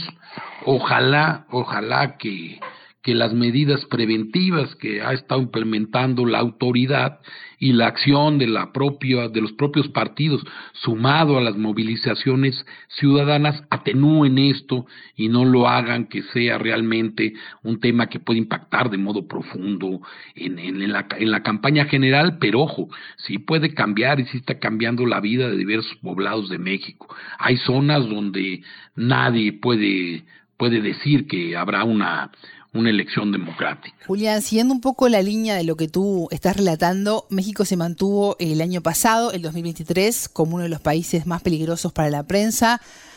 Hay un informe de una organización no gubernamental que se llama Artículo 19 que da cuenta de esto. De acuerdo a algunos datos, eh, se registraron en 2023 561 agresiones, lo que significa que en México en promedio se está agrediendo a un periodista cada 16 horas, una cifra altísima. ¿Qué debería hacer el próximo mandatario para revertir esta situación? En efecto, uno de los rasgos este, más, más tristes, diría yo, más condenables del gobierno que termina en, siete meses ha sido el de la relación con la prensa. Eh, desde casi los primeros minutos de este gobierno no se ha dejado de, de hostilizar a periodistas y a medios de comunicación. E, esto de, en algún modo es, es, era inédito en México, no porque no hubiera diferencias entre el poder y la prensa, las hay en, cualquier país democrático, sino porque se hicieron evidentes ya más a la luz pública. El presidente ha, señalado y criticado a periodistas, no observando el enorme poder que él tiene frente a, a medios de comunicación o, insisto, reporteros y articulistas que no se pueden igualar. Eh, ahí no ha habido una comprensión del, del, del tema porque el presidente cree que él está ejerciendo una suerte de derecho de réplica, ya que él ve una una suerte de conjura y de complot permanente de los medios periodísticos contra, contra su gobierno, lo cual, por cierto, no ha sido así. Si se hace una revisión puntual, sobre todo la prensa, de la prensa impresa, que es la más influyente en cuanto a, a la modulación de las opiniones, no son muy lejanas la mayoría de los medios a, su propuesta y tratan de, no meterse en problemas críticos con él. Sin embargo, no, no, no hay modo ni matiz alguno. Esto va a ser el gran tema para quien gobierne México. Eh, sobre todo lo será para la candidata oficial, si es que lo la favorecen los ciudadanos en las urnas, porque obviamente tiene que, haber un cambio, eh, ya que se ata justamente a que los periodistas sí están en riesgo, en riesgo de ser atacados sobre todo por autoridades locales eh, corruptas o desesperadas y de modo evidente por el crimen organizado. México es un país muy difícil para ejercer el periodismo, pero lo que debiéramos hacer de, de inmediato es sanar la relación con el poder público porque es evidentemente, esto evidentemente se puede, se puede arreglar. Eh, ¿Cómo? Respetando la ley, respetando los derechos, asumiendo que la democracia implica que hay una crisis, una crítica permanente al ejercicio del poder, pero bueno, esto es algo que se va a tener que recobrar. El, el, presidente no va a dejar de criticar a los medios de comunicación y sobre todo a los que él considera este, hostiles de alguna manera. Julián, y en base a todo lo que venís analizando, ¿qué desafíos tendrá quien asuma el poder en México? El, el, desafío de quien llegue a la presidencia de la República, la que llegue, porque seguramente será una de las dos candidatas, en primer lugar es el tema de la seguridad, sin duda es el tema más relevante, es un tema en el que este gobierno dejó, no dejó cuentas buenas, no tenemos un gran cambio, se tiene que arreglar todo el problema legal respecto a la propia militarización y al propio mando de la Guardia Nacional. La Constitución ordena que sea civil y sin embargo esto no ha ocurrido porque quienes mandan ahí son militares, su integración es militar. Aquí hay un nudo que incluso pasa por lo legal, porque no tenemos una policía nacional de carácter civil y ni siquiera hubo ya la, el intento de, de, construirla. Este va a ser un, un tema muy, muy importante.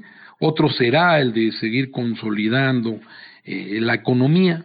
El presidente, el gobierno del presidente, de presidente López Obrador, para nada fue un, un gobierno, eh, digamos, muy distinto en términos económicos a, los anteriores, es decir, hay, hay bastante rigor en, en el ejercicio de las finanzas hasta este año, en el que ya empezó el endeudamiento y que habrá que ver este factor cómo incide, pero digamos que a lo largo de los de los cinco años, eh, con excepción de este sexto, eh, no hubo un gran cambio en cuanto a los términos económicos, aunque sí hubo una política social eh, que incidió sobre todo en esta dispersión de recursos a sectores que, que lo requerían, como el de adultos mayores, eh, jóvenes que, que pueden eh, trabajar en empresas y el programa de, de Sembrando Vida, que es justamente el de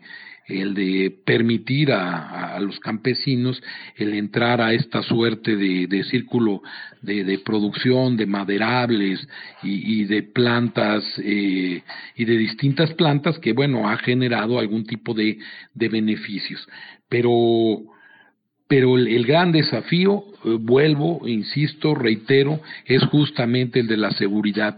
México no puede permitir otro, otro sexenio de cientos de miles de muertos. Eh, no, es, no es justo eh, y es, es, es, verdaderamente sombrío. Aunado a ello, eh, quien llegue, quien llegue al poder tendrá que enfrentar el desastre del sistema de salud. Ahí hay otro de los taches para la actual administración. El sistema de salud está peor que en el pasado. Se destruyó el seguro popular se intentaron distintas medidas para tratar de, de iniciar un modelo distinto, no se ha podido, ni siquiera se logró un abastecimiento adecuado de medicinas porque se cambió el esquema que, que existía desde hace varios años. Eh, la investigación sobre lo que ocurrió en la pandemia, en la, en, lo, en la que México tuvo uno de los peores desempeños, eh, seguramente tendrá que, que, significar el ajuste de políticas públicas e inclusive eh, probablemente de sanciones hacia algunos de los encargados de esta situación durante aquellos años tan difíciles. Julián, el presidente AMLO puso en duda en las últimas horas su participación en la cumbre de líderes de América del Norte que se va a realizar en los próximos meses en Canadá. ¿Qué impacto podría tener esto y cuáles son sus razones? Me parece que la asistencia o no asistencia a la cumbre de las Américas eh, va, va a terminar siendo irrelevante.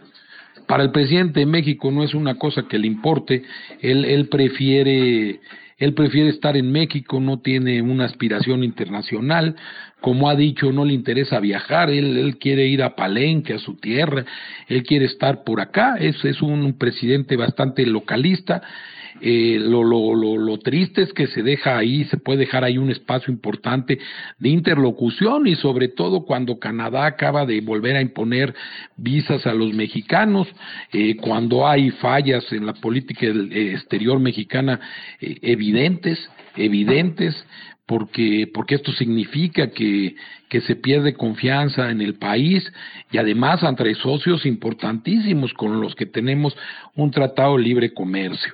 Eh, para Estados Unidos y para Canadá, el que no vaya el presidente mexicano, pues será también parte de una anécdota y, ojalá vaya, porque hay muchos temas que discutir, sobre todo en migración y, en seguridad, que son, son los temas eh, comunes que, entre otros muchos que tiene la región de América del Norte y en los que evidentemente se requiere de interlocución de alto, alto nivel, aunque ahora ya el tema de, de las campañas pues complica todo. Julián, este año también habrá elecciones en Estados Unidos. Dependiendo de quién gane, ¿cómo será la relación con México? Sin, sin duda, uno de los grandes acertijos para México será cómo se resuelva la elección en Estados Unidos. Y me detengo sobre todo en una de sus posibilidades, que es que de nuevo este, Donald Trump pudiera pudiera acceder a la presidencia de Estados Unidos y esto sería una de las peores noticias para el mundo, pero, pero también de modo particular para México, porque se añadiría presiones justamente al tema de la migración, que en sí mismo ya es un desastre, y en el que México se ha plegado a los dictados de Estados Unidos eh, de un modo que no ha no ha garantizado la seguridad de las personas migrantes, por supuesto, pero sobre todo ya ha generado eh, un problema mayor entre, entre los países porque la migración no se ha podido contener. Y no se ha podido contener porque una parte muy amplia de los migrantes de nuevo son mexicanos, es decir, mucha gente se está yendo hacia el norte del continente y lo están haciendo ya familias enteras, que esto es un, un factor ciertamente novedoso que habla de, de cómo ya se están trasladando las poblaciones hacia el norte, porque en México no ven oportunidades, sobre todo de empleo, o porque están en zonas de, de, conflicto y de alta violencia y son expulsados de sus comunidades. De ahí viene todo el nerviosismo de la Casa Blanca, eh, esta suerte de, de amagos de cerrar la frontera o de haberla cerrado por algún periodo de tiempo eh, y que van a profundizarse si Donald Trump llega al poder y que además lo harán ante un presidente como es Trump, populista y que actúa sin rigor alguno y que además es sumamente racista. Entonces, digamos que, que la elección eh, en Estados Unidos, si el pueblo considera que Trump merece una nueva oportunidad, para México va a ser una, una suerte de pesadilla ya vivida, pero me parece a mí que además será agravada por diversos factores.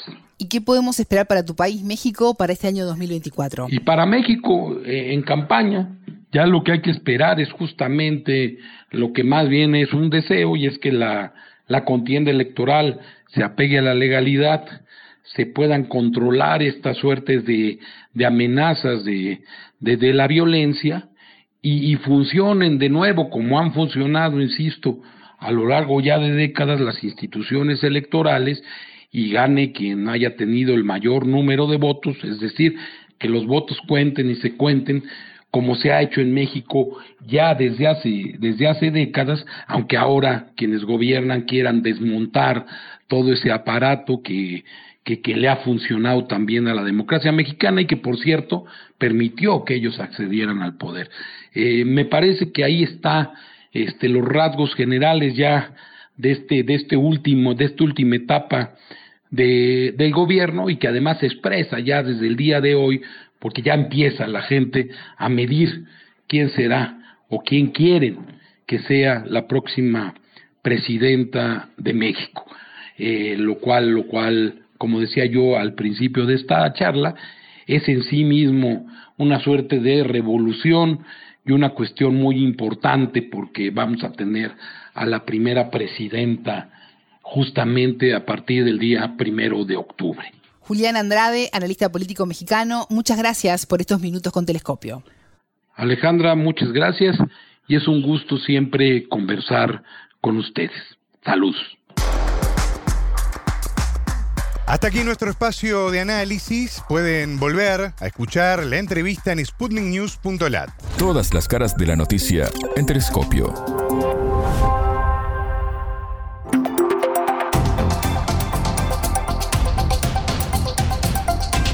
Estás escuchando Radio Sputnik.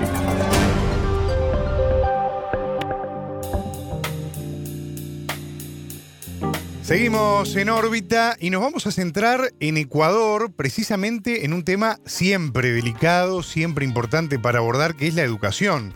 Esto debido a que el gobierno de Daniel Novoa presentó el presupuesto general del Estado para 2024, la denominada pre-reforma presupuestaria. Pro-reforma presupuestaria, debí decir. De acuerdo a la Unión Nacional de Educadores, en el nuevo Ecuador, bajo la administración de Daniel Novoa, se destina un tercio del presupuesto general del Estado 2024 al pago de la deuda, mientras se recortan presupuestos a educación, salud, también al Instituto Ecuatoriano de Seguridad Social y proyectos de desarrollo. Vamos a abordar este tema en los próximos minutos con una entrevista además que hizo nuestra compañera Camila Bentancor, periodista de Sputnik, que nos va a hablar sobre este tema. ¿Cómo andas, Cami? Martín, gracias nuevamente por la invitación. Como bien adelantabas, hoy nos centramos en los reclamos de la Unión Nacional de Educadores que ya anunciaron que realizarán diversas manifestaciones durante los días 13 y 22 de marzo en defensa del presupuesto.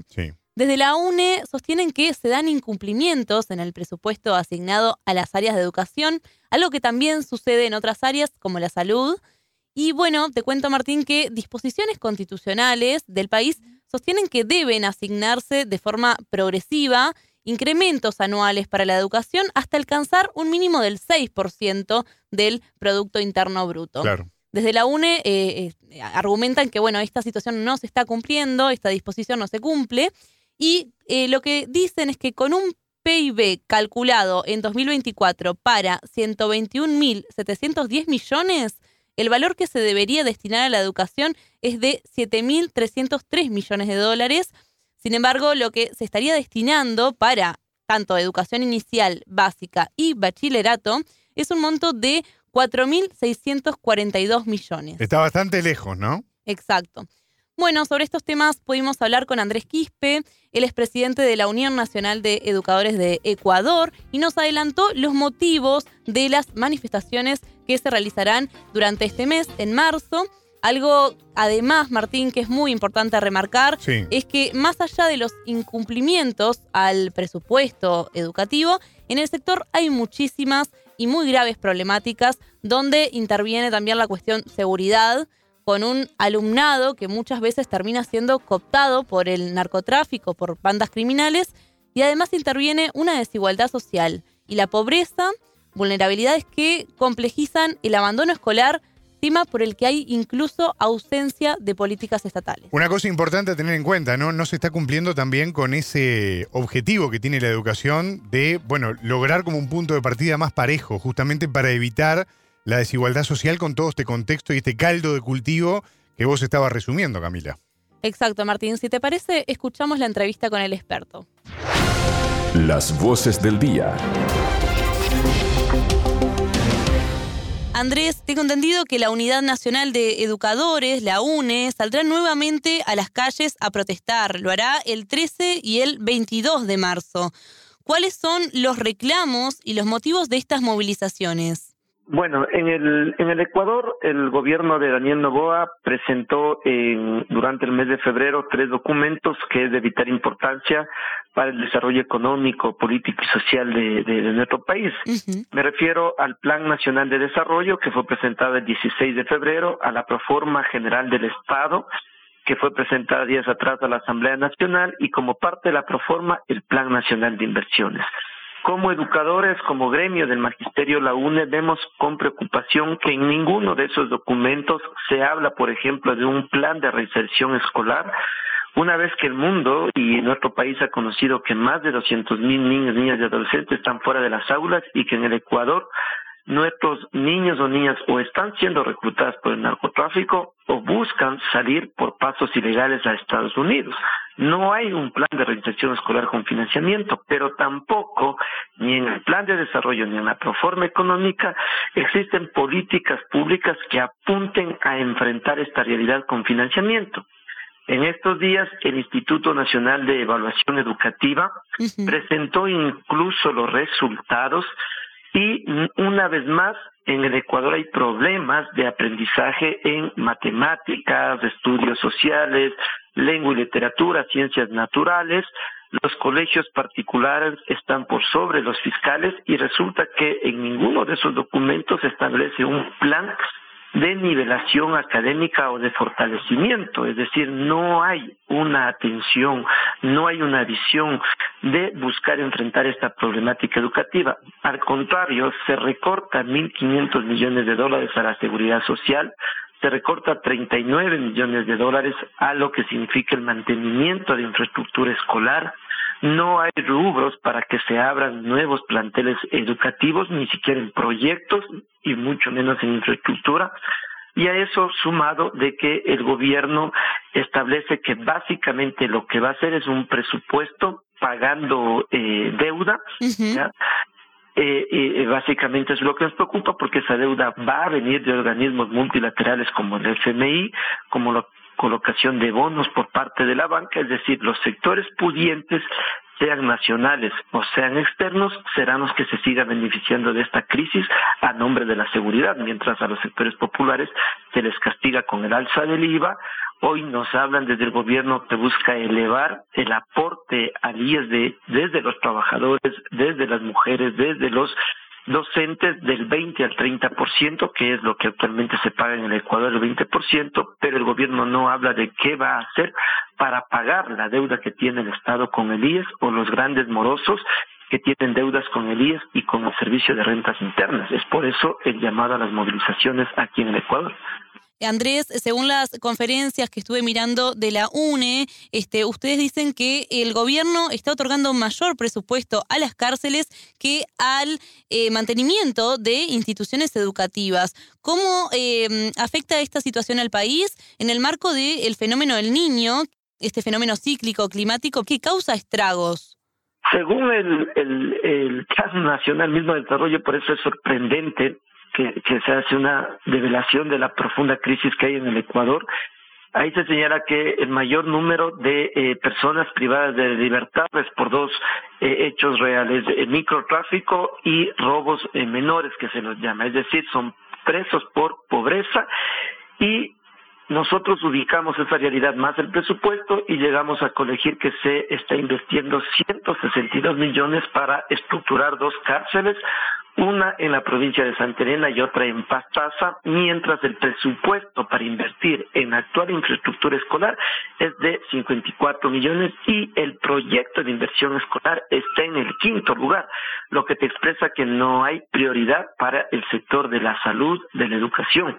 Hay proveedores del Estado que no cobraron incluso desde la Navidad, que no les han pagado en ninguno de estos primeros eh, meses, los centros de desarrollo infantil que tienen relación con el Ministerio de Inclusión Económica y Social han, han, denunciado el día de ayer que estarían a punto de cerrar, afectando aún más a la niñez de nuestro país, si es que el Estado no garantiza la alimentación y el pago a las docentes de educación inicial de esos centros, por ponerte un ejemplo. Entonces, la problemática es bastante eh, preocupante porque incluso se habla de que el gobierno podría estar utilizando los resultados de la consulta popular para buscar revisar y aplicar un alza a los combustibles. Este, también eh, leí que eh, se redujo el presupuesto para 28 centros de estudios superiores. ¿Podés comentarnos un poco en qué situación se encuentra la educación básica y el bachillerato, así como estos centros de estudio que, bueno, se verán afectados? Sí, en el caso de Ecuador, la educación general tiene más de 4 millones 400 mil estudiantes se puede identificar que en los últimos cinco años del Ecuador ha perdido más de 25 mil docentes, de 169 mil hemos bajado a 144 mil, y lo más sorprendente es que no se han reemplazado a esos docentes, al contrario, las partidas están congeladas en el Ministerio de, de, de, de Finanzas, y por eso hay movilización de padres que reclaman la necesidad de docentes suficientes, a eso sumado que en el régimen Costa algunos cantones que están todavía sujetos a niveles de violencia, como Durán, algunos de ellos Esmeraldas, finalizaron las clases de manera virtual y hay problemas en el aprendizaje de nuestros estudiantes. Y en el caso de las universidades, en el Ecuador hay más de 30 mil, eh, perdón, más de 30 universidades, más de 30 universidades a las cuales se les recorta a 28 instituciones de educación superior pública su presupuesto que va más allá de 162 millones. Recordemos que el presidente Novoa ofreció en campaña eh, eh, incrementar los, los, los cupos pero nada de eso se ve que va a pasar durante, eh, durante este año. Por eso es que la UNE ha planteado a la par de las movilizaciones que se declaren emergencia en la educación.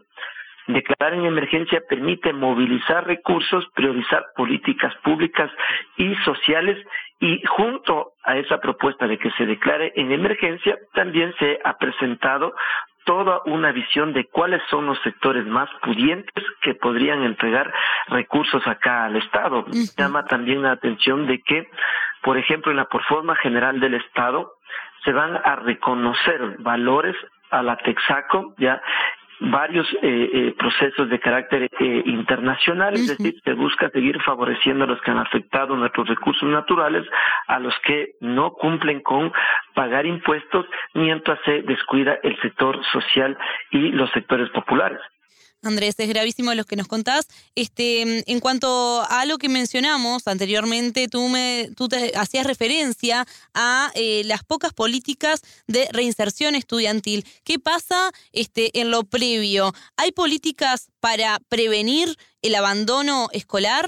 No, todas son políticas reactivas y políticas reactivas que están generando estereotipos Hoy ser un adolescente o un joven con tatuaje de los barrios populares del Ecuador es ya una expresión de que estás relacionado a un grupo eh, delincuencial.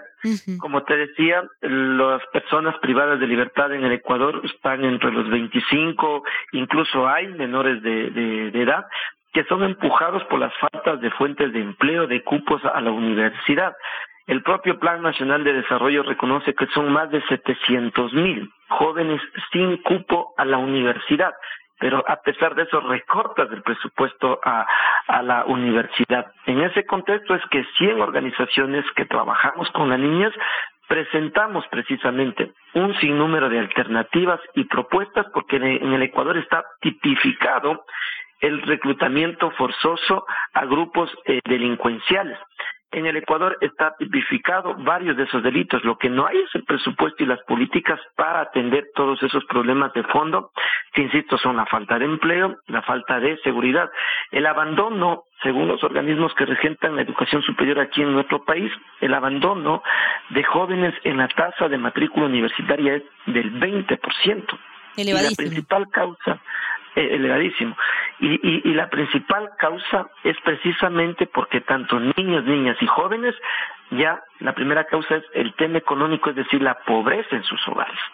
Y más de 3.000 menores fueron encontrados en pasos fronterizos el año que finalizó entre México y Estados Unidos sin papá y mamá. La semana anterior fueron ubicados los cuerpos de seis menores de edad que previamente estaban desaparecidos. Terrible. Y frente a eso es que es el llamado a la movilización. Terrible, Andrés, lo que nos contás. Este, ¿Qué podés adelantarnos de estas movilizaciones que se realizarán el 13 y el 22? Este, ¿Dónde serán los espacios de concentración y, bueno, en qué horarios? Lo que ha hecho la UNE es una movilización para el 13 de marzo en defensa de la seguridad social por el recorte de los 1.500 millones y el 22 es un llamado de la comunidad educativa para defender el presupuesto. Ese llamado es a los servidores públicos, a los trabajadores, al movimiento indígena, a los distintos sectores que estamos enfrentando esta crisis y somos quien en la práctica estamos pagando todos estos problemas de carácter económico por las medidas de, eh, que el gobierno ha decidido frente a los pueblos del Ecuador.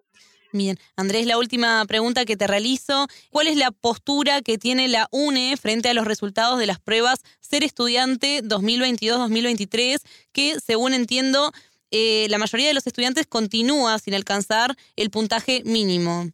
Bueno, esos resultados no son nuevos, como lo expresamos en nuestro, en nuestro análisis. Esos resultados vienen desde el 2015. Las pruebas ser estudiantes surgen en el 2013.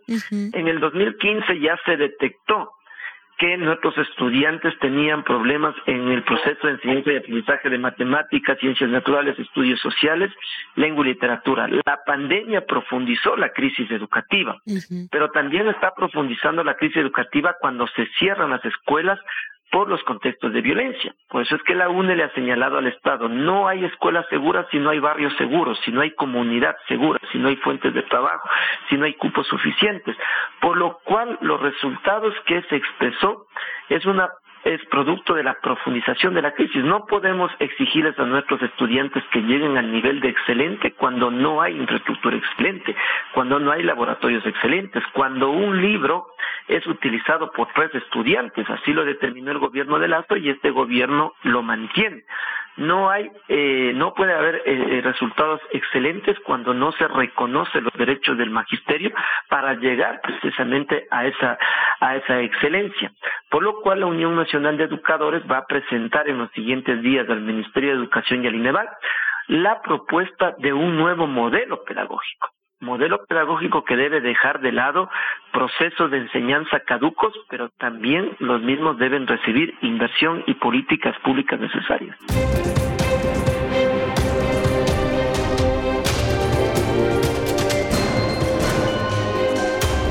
Radio Sputnik. Contamos lo que otros callan.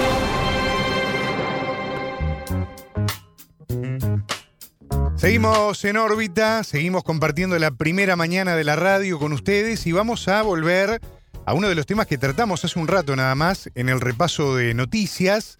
Se trata de este reclamo al presidente dominicano Luis Abinader y al Congreso dominicano sobre la aprobación de la despenalización del aborto en tres causales.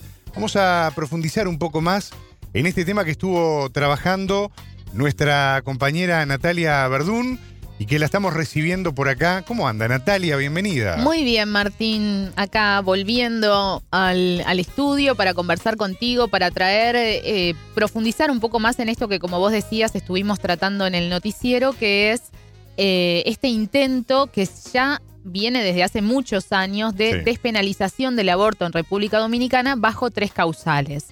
República Dominicana es uno de los cinco países en América Latina y el Caribe en donde el aborto está castigado en todas sus circunstancias. La lista está compuesta además por Nicaragua, Honduras, Haití y El Salvador. Y como te decía, hace décadas que las organizaciones sociales y de derechos, de, defensa de derechos de las mujeres, buscan que se apruebe la despenalización en tres causas, como sucede en Chile. ¿Te acordás que en el 2018 fue aprobado Em, esta, esta legislación. Estas tres excepciones son o serían cuando la vida de la mujer está en riesgo, cuando el embarazo no dará vida, es decir, que es inviable esa gestación, y cuando es resultado de incesto o violación. Actualmente el Código Penal Dominicano impone penas de hasta 20 años para el personal médico que interrumpa un embarazo, incluso en estas tres circunstancias.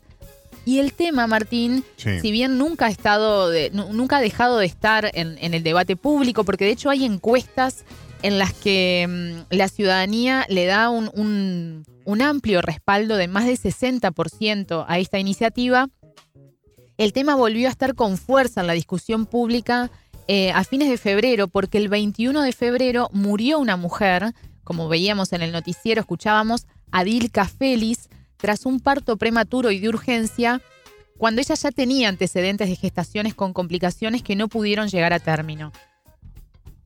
Estuve conversando con Virtudes de la Rosa, directora del Instituto de Estudios de Género y Familia de la Universidad Autónoma de Santo Domingo, quien es una destacada defensora de los derechos de las mujeres en República Dominicana y militante por las tres causales. ¿Y sabes lo que dijo ella que le vamos a escuchar más adelante? De, de, cómo llega a la muerte de Adilka Félix sencillamente los médicos no intervinieron porque entendían que había que provocarle una interrupción de la gestación y no podían hacerlo porque está prohibido. E, e, ella explicó, lo vamos a escuchar ahora cuando repasemos la nota completa. Es decir, se prioriza la vida, la gestación, que puede ser un embrión o un feto, de acuerdo al, nivel de avance de ese embarazo, y no la vida de la mujer. De la madre, claro. Exactamente. Perdón, eh, y se prioriza un marco legal, digamos, eh, por sobre una cuestión vinculada incluso al juramento hipocrático, ¿no? Que tiene que ver con defender la. No me quiero ir por las ramas, pero que es básicamente defender la vida, porque más allá de lo que se pueda decir y más allá de la discusión de ese, ese bebé que está en la panza, etcétera, etcétera, mm. eh, lo primero es digamos, eh, la vida que justamente da vida. ¿no? Claro. Y que es la, que, la primera que como paciente está, en este caso, en riesgo, además. ¿no? claro, claro. Tremendo. Eh, y bueno, mira, justamente con, atado a esto que vos decís, que es la base, digamos, de la discusión, se, ha dado, se han dado casos en República Dominicana que las mujeres que están gestando no reciben medicación o tratamientos por las consecuencias que eso puede tener en, en el embarazo. Y hay Claro. un caso paradigmático que es, yo te di- diría, desgarrador. Sí. Es el caso que ocurrió en, en 2012 de una adolescente de 16 años, Rosaura Almonte Hernández. Este caso está en estudio ahora de la Comisión Interamericana de Derechos Humanos. Ella era conocida como Esperancita. Si googlean van a, van a aparecer muchísima información sobre esta, sobre esta situación. Era una adolescente, Esperancita, de 16 años, que en el mismo momento que le dijeron que estaba embarazada, le dijeron que tenía una complicación en su sangre, lo que derivó días después en que le diagnosticaran leucemia. Y que era necesario empezar con una quimioterapia de forma urgente para poder, poder salvar su vida. Claro. Sin embargo, las autoridades del hospital le negaron el tratamiento porque no era compatible con la gestación. De hecho, vamos a escuchar a Virtudes que, que nos cuenta que un, un representante de, de una iglesia se instaló en el hospital para hacer presión para que Esperancita no recibiera la quimioterapia porque eso iba a afectar esa, esa gestación. A los alrededor de 45 días después de la internación de ella, de esta adolescente, reitero, de 16 años, eh, sufrió un aborto espontáneo y un paro respiratorio que la llevó a la muerte. Eh, prefiero no hacer grandes comentarios. En Creo este que- caso, me prefiero, a- a- ya que me lo has pedido tantas veces, eh, prefiero llamarme a silencio porque si hablo tengo miedo de las consecuencias que pueda tener. Me parece tremendo, tremendo. Conocía en gran medida este caso porque ha sido eh, bastante Muy sonado. conocido, sí. Este, creo que una vez más es bien, como decías vos, ¿no? Bien paradigmático de lo que es una barbaridad. En definitiva, las cosas hay que llamarlas por su nombre. La vida es lo primero y la vida, primero que nada, es la vida de la madre. Bueno, justamente, eh, ese también es, es esto que, que anteponen, ¿no? Bueno, el- el- las- las- la vida, la defensa a la vida, estas, estos grupos, estas agrupaciones, iglesias que, que defienden la penalización del aborto, que se a- hacen un anclaje en eso, ¿no? La defensa de la vida. Pero bueno, por ejemplo, claro, claro, ¿de qué vida? Eh, en la entrevista que vamos a compartir ahora completa a Virtudes de la Rosa, reitero que ella es directora del Instituto de Estudios de Género y Familia de la Universidad Autónoma de Santo Domingo. Ella explica la posición actual del presidente Luis Abinader, que incluyó en su plan de gobierno la despenalización bajo las tres causales, y además va a hablar de cómo opera la presión de las iglesias y cómo las organizaciones que luchan por la despenalización del aborto en las tres causales pretenden incluir el tema en la nueva discusión sobre el Código Penal que se retomó este mes de marzo. Un Código Penal que también hace más de 20 años que una reforma del Código Penal que también hace más de 20 años que República Dominicana viene discutiendo, que ya pasaron dos legislaturas y no se aprobó, y por eso ahora se vuelve a ingresar el proyecto, pero no incluye estas tres causales. Así que ella nos va a explicar cómo van a, a intentar de que sí aparezca. Es muy interesante esto que estás planteando. Yo no me quiero quedar con las ganas de decir algo más, ¿no? Yo creo que no hay vidas que valgan más que otras, y esto aplica para todo. Mm. Me parece que en este caso, más que nunca, queda bastante, bastante claro. Y por otro lado, me parece, y hizo, me hizo mucho ruido, ¿no? Cuando hacías el, el relato justamente de este caso terrible de, de Esperancita, ¿no? Mm. Porque mm, vos hablaste de que un representante religioso se instaló, Sí. ¿no? A hacer el seguimiento de este tema. Hasta puedo entender, aunque no comparta, que un médico pueda tener una objeción de conciencia Claro. Mm, e inclusive un amparo legal. mm. Porque sabemos que no todos los médicos actúan bajo el juramento hipocrático y nada más. Podríamos dar eh, varios ejemplos que conocemos inclusive acá en Uruguay. Claro. Y que la salud se ha convertido inclusive en un negocio en el que mucha gente no se quiere complicar. Si Mm. la ley dice esto, vamos hasta donde va la ley. Y dicho esto, y dicho también que no hay vidas, creo yo, que valgan más que otras, me parece también preocupante cuando determinadas iglesias interfieren en cuestiones que van más allá de la fe. Claro. ¿No? Todos sabemos que en la historia grandes barbaridades se han cometido en nombre de la fe. Entonces, creo que a buen entendedor, Y No además eh, debería pensarse que, que esto es lo fundamental, debería pensarse no como una cuestión personal o subjetiva, sino como un tema de salud pública. Claro. ¿No? Eso es, eh, digamos, eh, debería ser el anclaje real de la situación y del debate. Yo no estoy de acuerdo, ejemplo, ¿no? Un Sí. médico, como pasa acá en Uruguay, acá en Uruguay hay una legislación para la despenalización de- del aborto, o sea, para que las mujeres puedan interrumpir la gestación hasta las 12 semanas, y en muchos lugares no, no sucede, pasa también en Chile, Camila traía ese tema hace relativamente poco, sabemos que también pasa en Argentina, que hay médicos y, y- y, que, que objetan esa intervención y que no lo hacen. Pero bueno, el Ministerio de Salud Pública, la autoridad correspondiente, tiene que garantizar que eso se cumpla. Exacto. Ahora, también se debería garantizar que las mujeres no sigan muriendo porque no les permiten dar una quimioterapia por una gestación, ¿no? Que, que, que bueno, como ha sucedido con Esperancita. No, es tremendo. O, o- u otros casos, ¿no? O que, o que los abortos siguen existiendo. Ese es el punto, además. Claro. Eh, No es una cuestión de decisión de que porque yo no quiera, Claro. las mujeres no van a Yo puedo abortar. decir no hay sol, pero está ahí. Claro. Si yo cierro la ventana, no hay sol. pero- Claro, y se supone que la legislación tiene que abarcarnos a todos, ¿no? El legislador tiene que pensar en toda la sociedad y en los problemas que forman parte, en- como en este caso, un problema de salud pública. Claro. Bueno, vamos a escuchar ahora sí a Virtudes de la Rosa, directora del Instituto de Estudios de Género y Familia de la Universidad Autónoma de Santo Domingo de República Dominicana. La entrevistada. Adilka, lo primero debo decir que era una joven eh, activista por la, en la lucha por la despenalización del aborto en tres causales. Era asistente de uno de los senadores que nos ha apoyado en esta lucha. Ya tenía un hijo eh, de siete años y había tenido varias pérdidas eh, por eh, varios embarazos, pérdidas por situaciones de su cuerpo.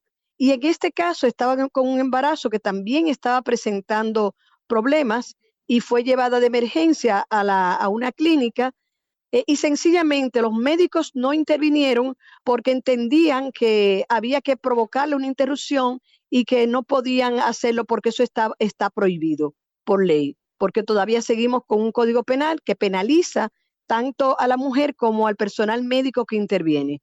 Ese no era el caso, eh, pero por temor a, la- a- a las consecuencias legales, no intervinieron a tiempo y la joven le dio un infarto y murió ella y la criatura que llevaba en su vientre. O sea que tenemos, eh, eh, como he- hemos dicho nosotros en nuestra comunicación del día de ayer, mala práctica médica y mala práctica legislativa. Sigue el personal, el personal médico eh, no asistiendo a tiempo a las mujeres porque tienen que asegurarse no, que no muera eh, la- eh, el feto, el embrión, no importa el nivel que, que esté en desarrollo el, el- embarazo, siempre se le está dando prioridad a, a la criatura que viene en el vientre por encima de la mujer, no importa las condiciones de esa mujer.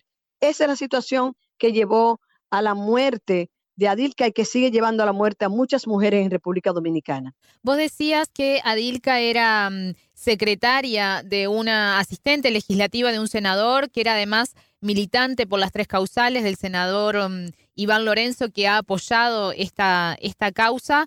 Y un poco el perfil quiebra con lo que estamos acostumbrados, ¿no? O acostumbradas de, los perfiles de las que mueren son las mujeres pobres que no tienen asistencia adecuada. Adilka sí tuvo la asistencia, digamos, pudo acceder a un sanatorio, a un hospital, pero lo que no había era la legislación ni la voluntad para poder eh, salvarla. Así es. Nosotros tenemos, hemos retrocedido, retrocedido en esas situaciones porque antes eh, muchas clínicas actuaban, muchas clínicas actuaban eh, porque sencillamente eh, las mujeres que tenían ese que tienen ese privilegio en la sociedad podían, pero ahora como se ha estado debatiendo tanto en el Congreso y es una cosa tan pública y además también con experiencias pasadas como fue la de Esperancita, donde la- un, un- un sacerdote se mudó a la, a la clínica donde estaba para asegurarse de que no se le aplicara la quimioterapia porque eso podía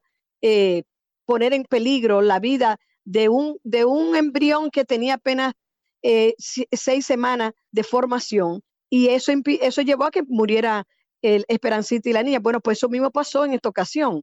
En esta ocasión los médicos no quisieron intervenir porque tienen ese temor de ser intervenidos por las iglesias, de ser, de ser, de que están más activos dando seguimiento a esa situación y cada vez entonces estamos las mujeres más desprotegidas.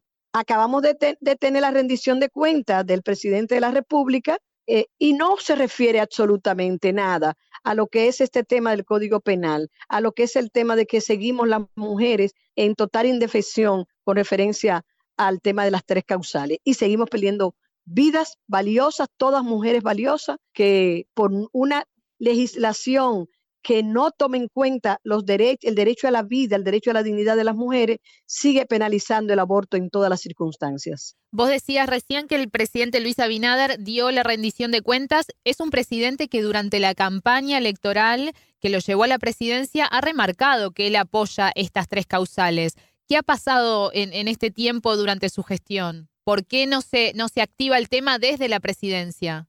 Por esto que vos decías de, las iglesias, de la presión social? El presidente no solo lo planteó durante su campaña, sino que era parte del programa de gobierno de su partido, el PRM, y luego en, la campaña lo prometió, y luego cuando eh, fue electo, eh, eh, recién electo, se le, le preguntaron una, unas periodistas de España y él ratificó su compromiso, pero en la práctica su partido es mayoritario en el Congreso y su partido no ha estado apoyando debidamente. Hay quienes sí del partido, pero en una minoría. Lo único que hemos logrado es que no se apruebe, que no se apruebe el código sin las causales, pero tampoco se ha, aprobado sin ellas y eso es un avance que, no, que lo tenemos detenido, pero tenemos detenido por más de 20 años una pieza legislativa que aborda otros temas que también son importantes, como es, por ejemplo,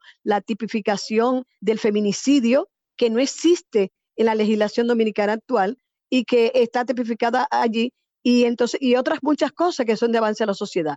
Pero los sectores conservadores han presionado y ellos le han tomado la presión a esos sectores conservadores. No, no, no, hemos, no hemos movilizado, tuvimos un campamento de días frente al palacio y aún así no, han hecho lo que le corresponde para que las mujeres podamos estar protegidas en esas tres condiciones excepcionales.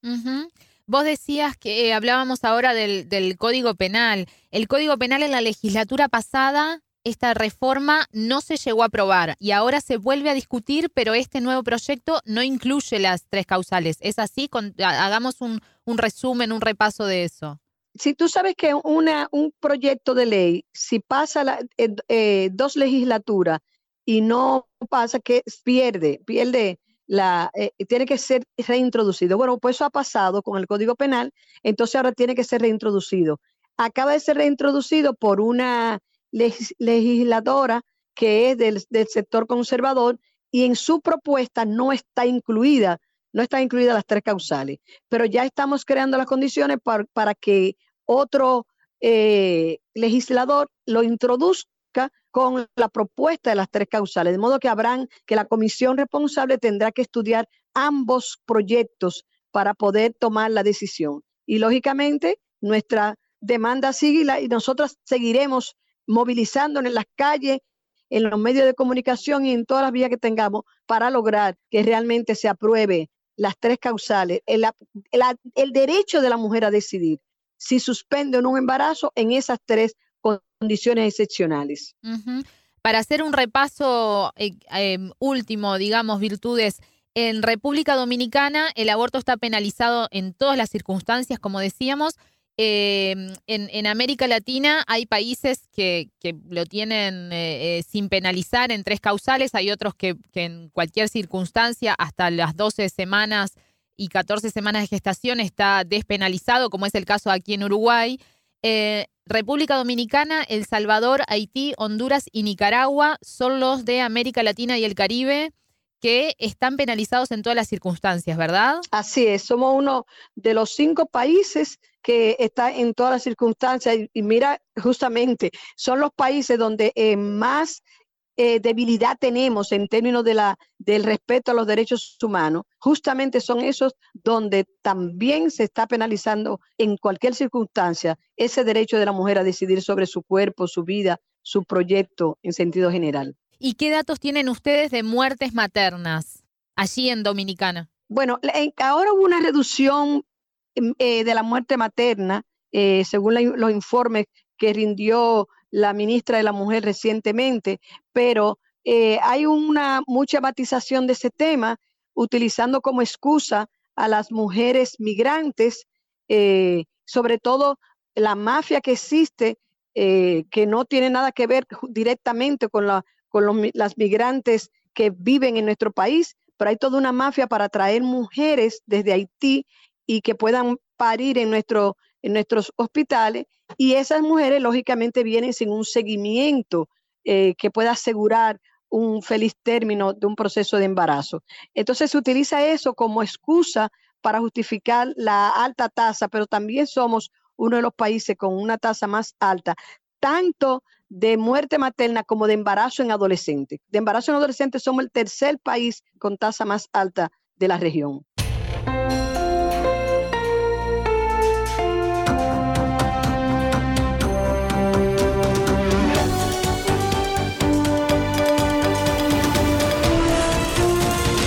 Sputnik contamos lo que otros callan.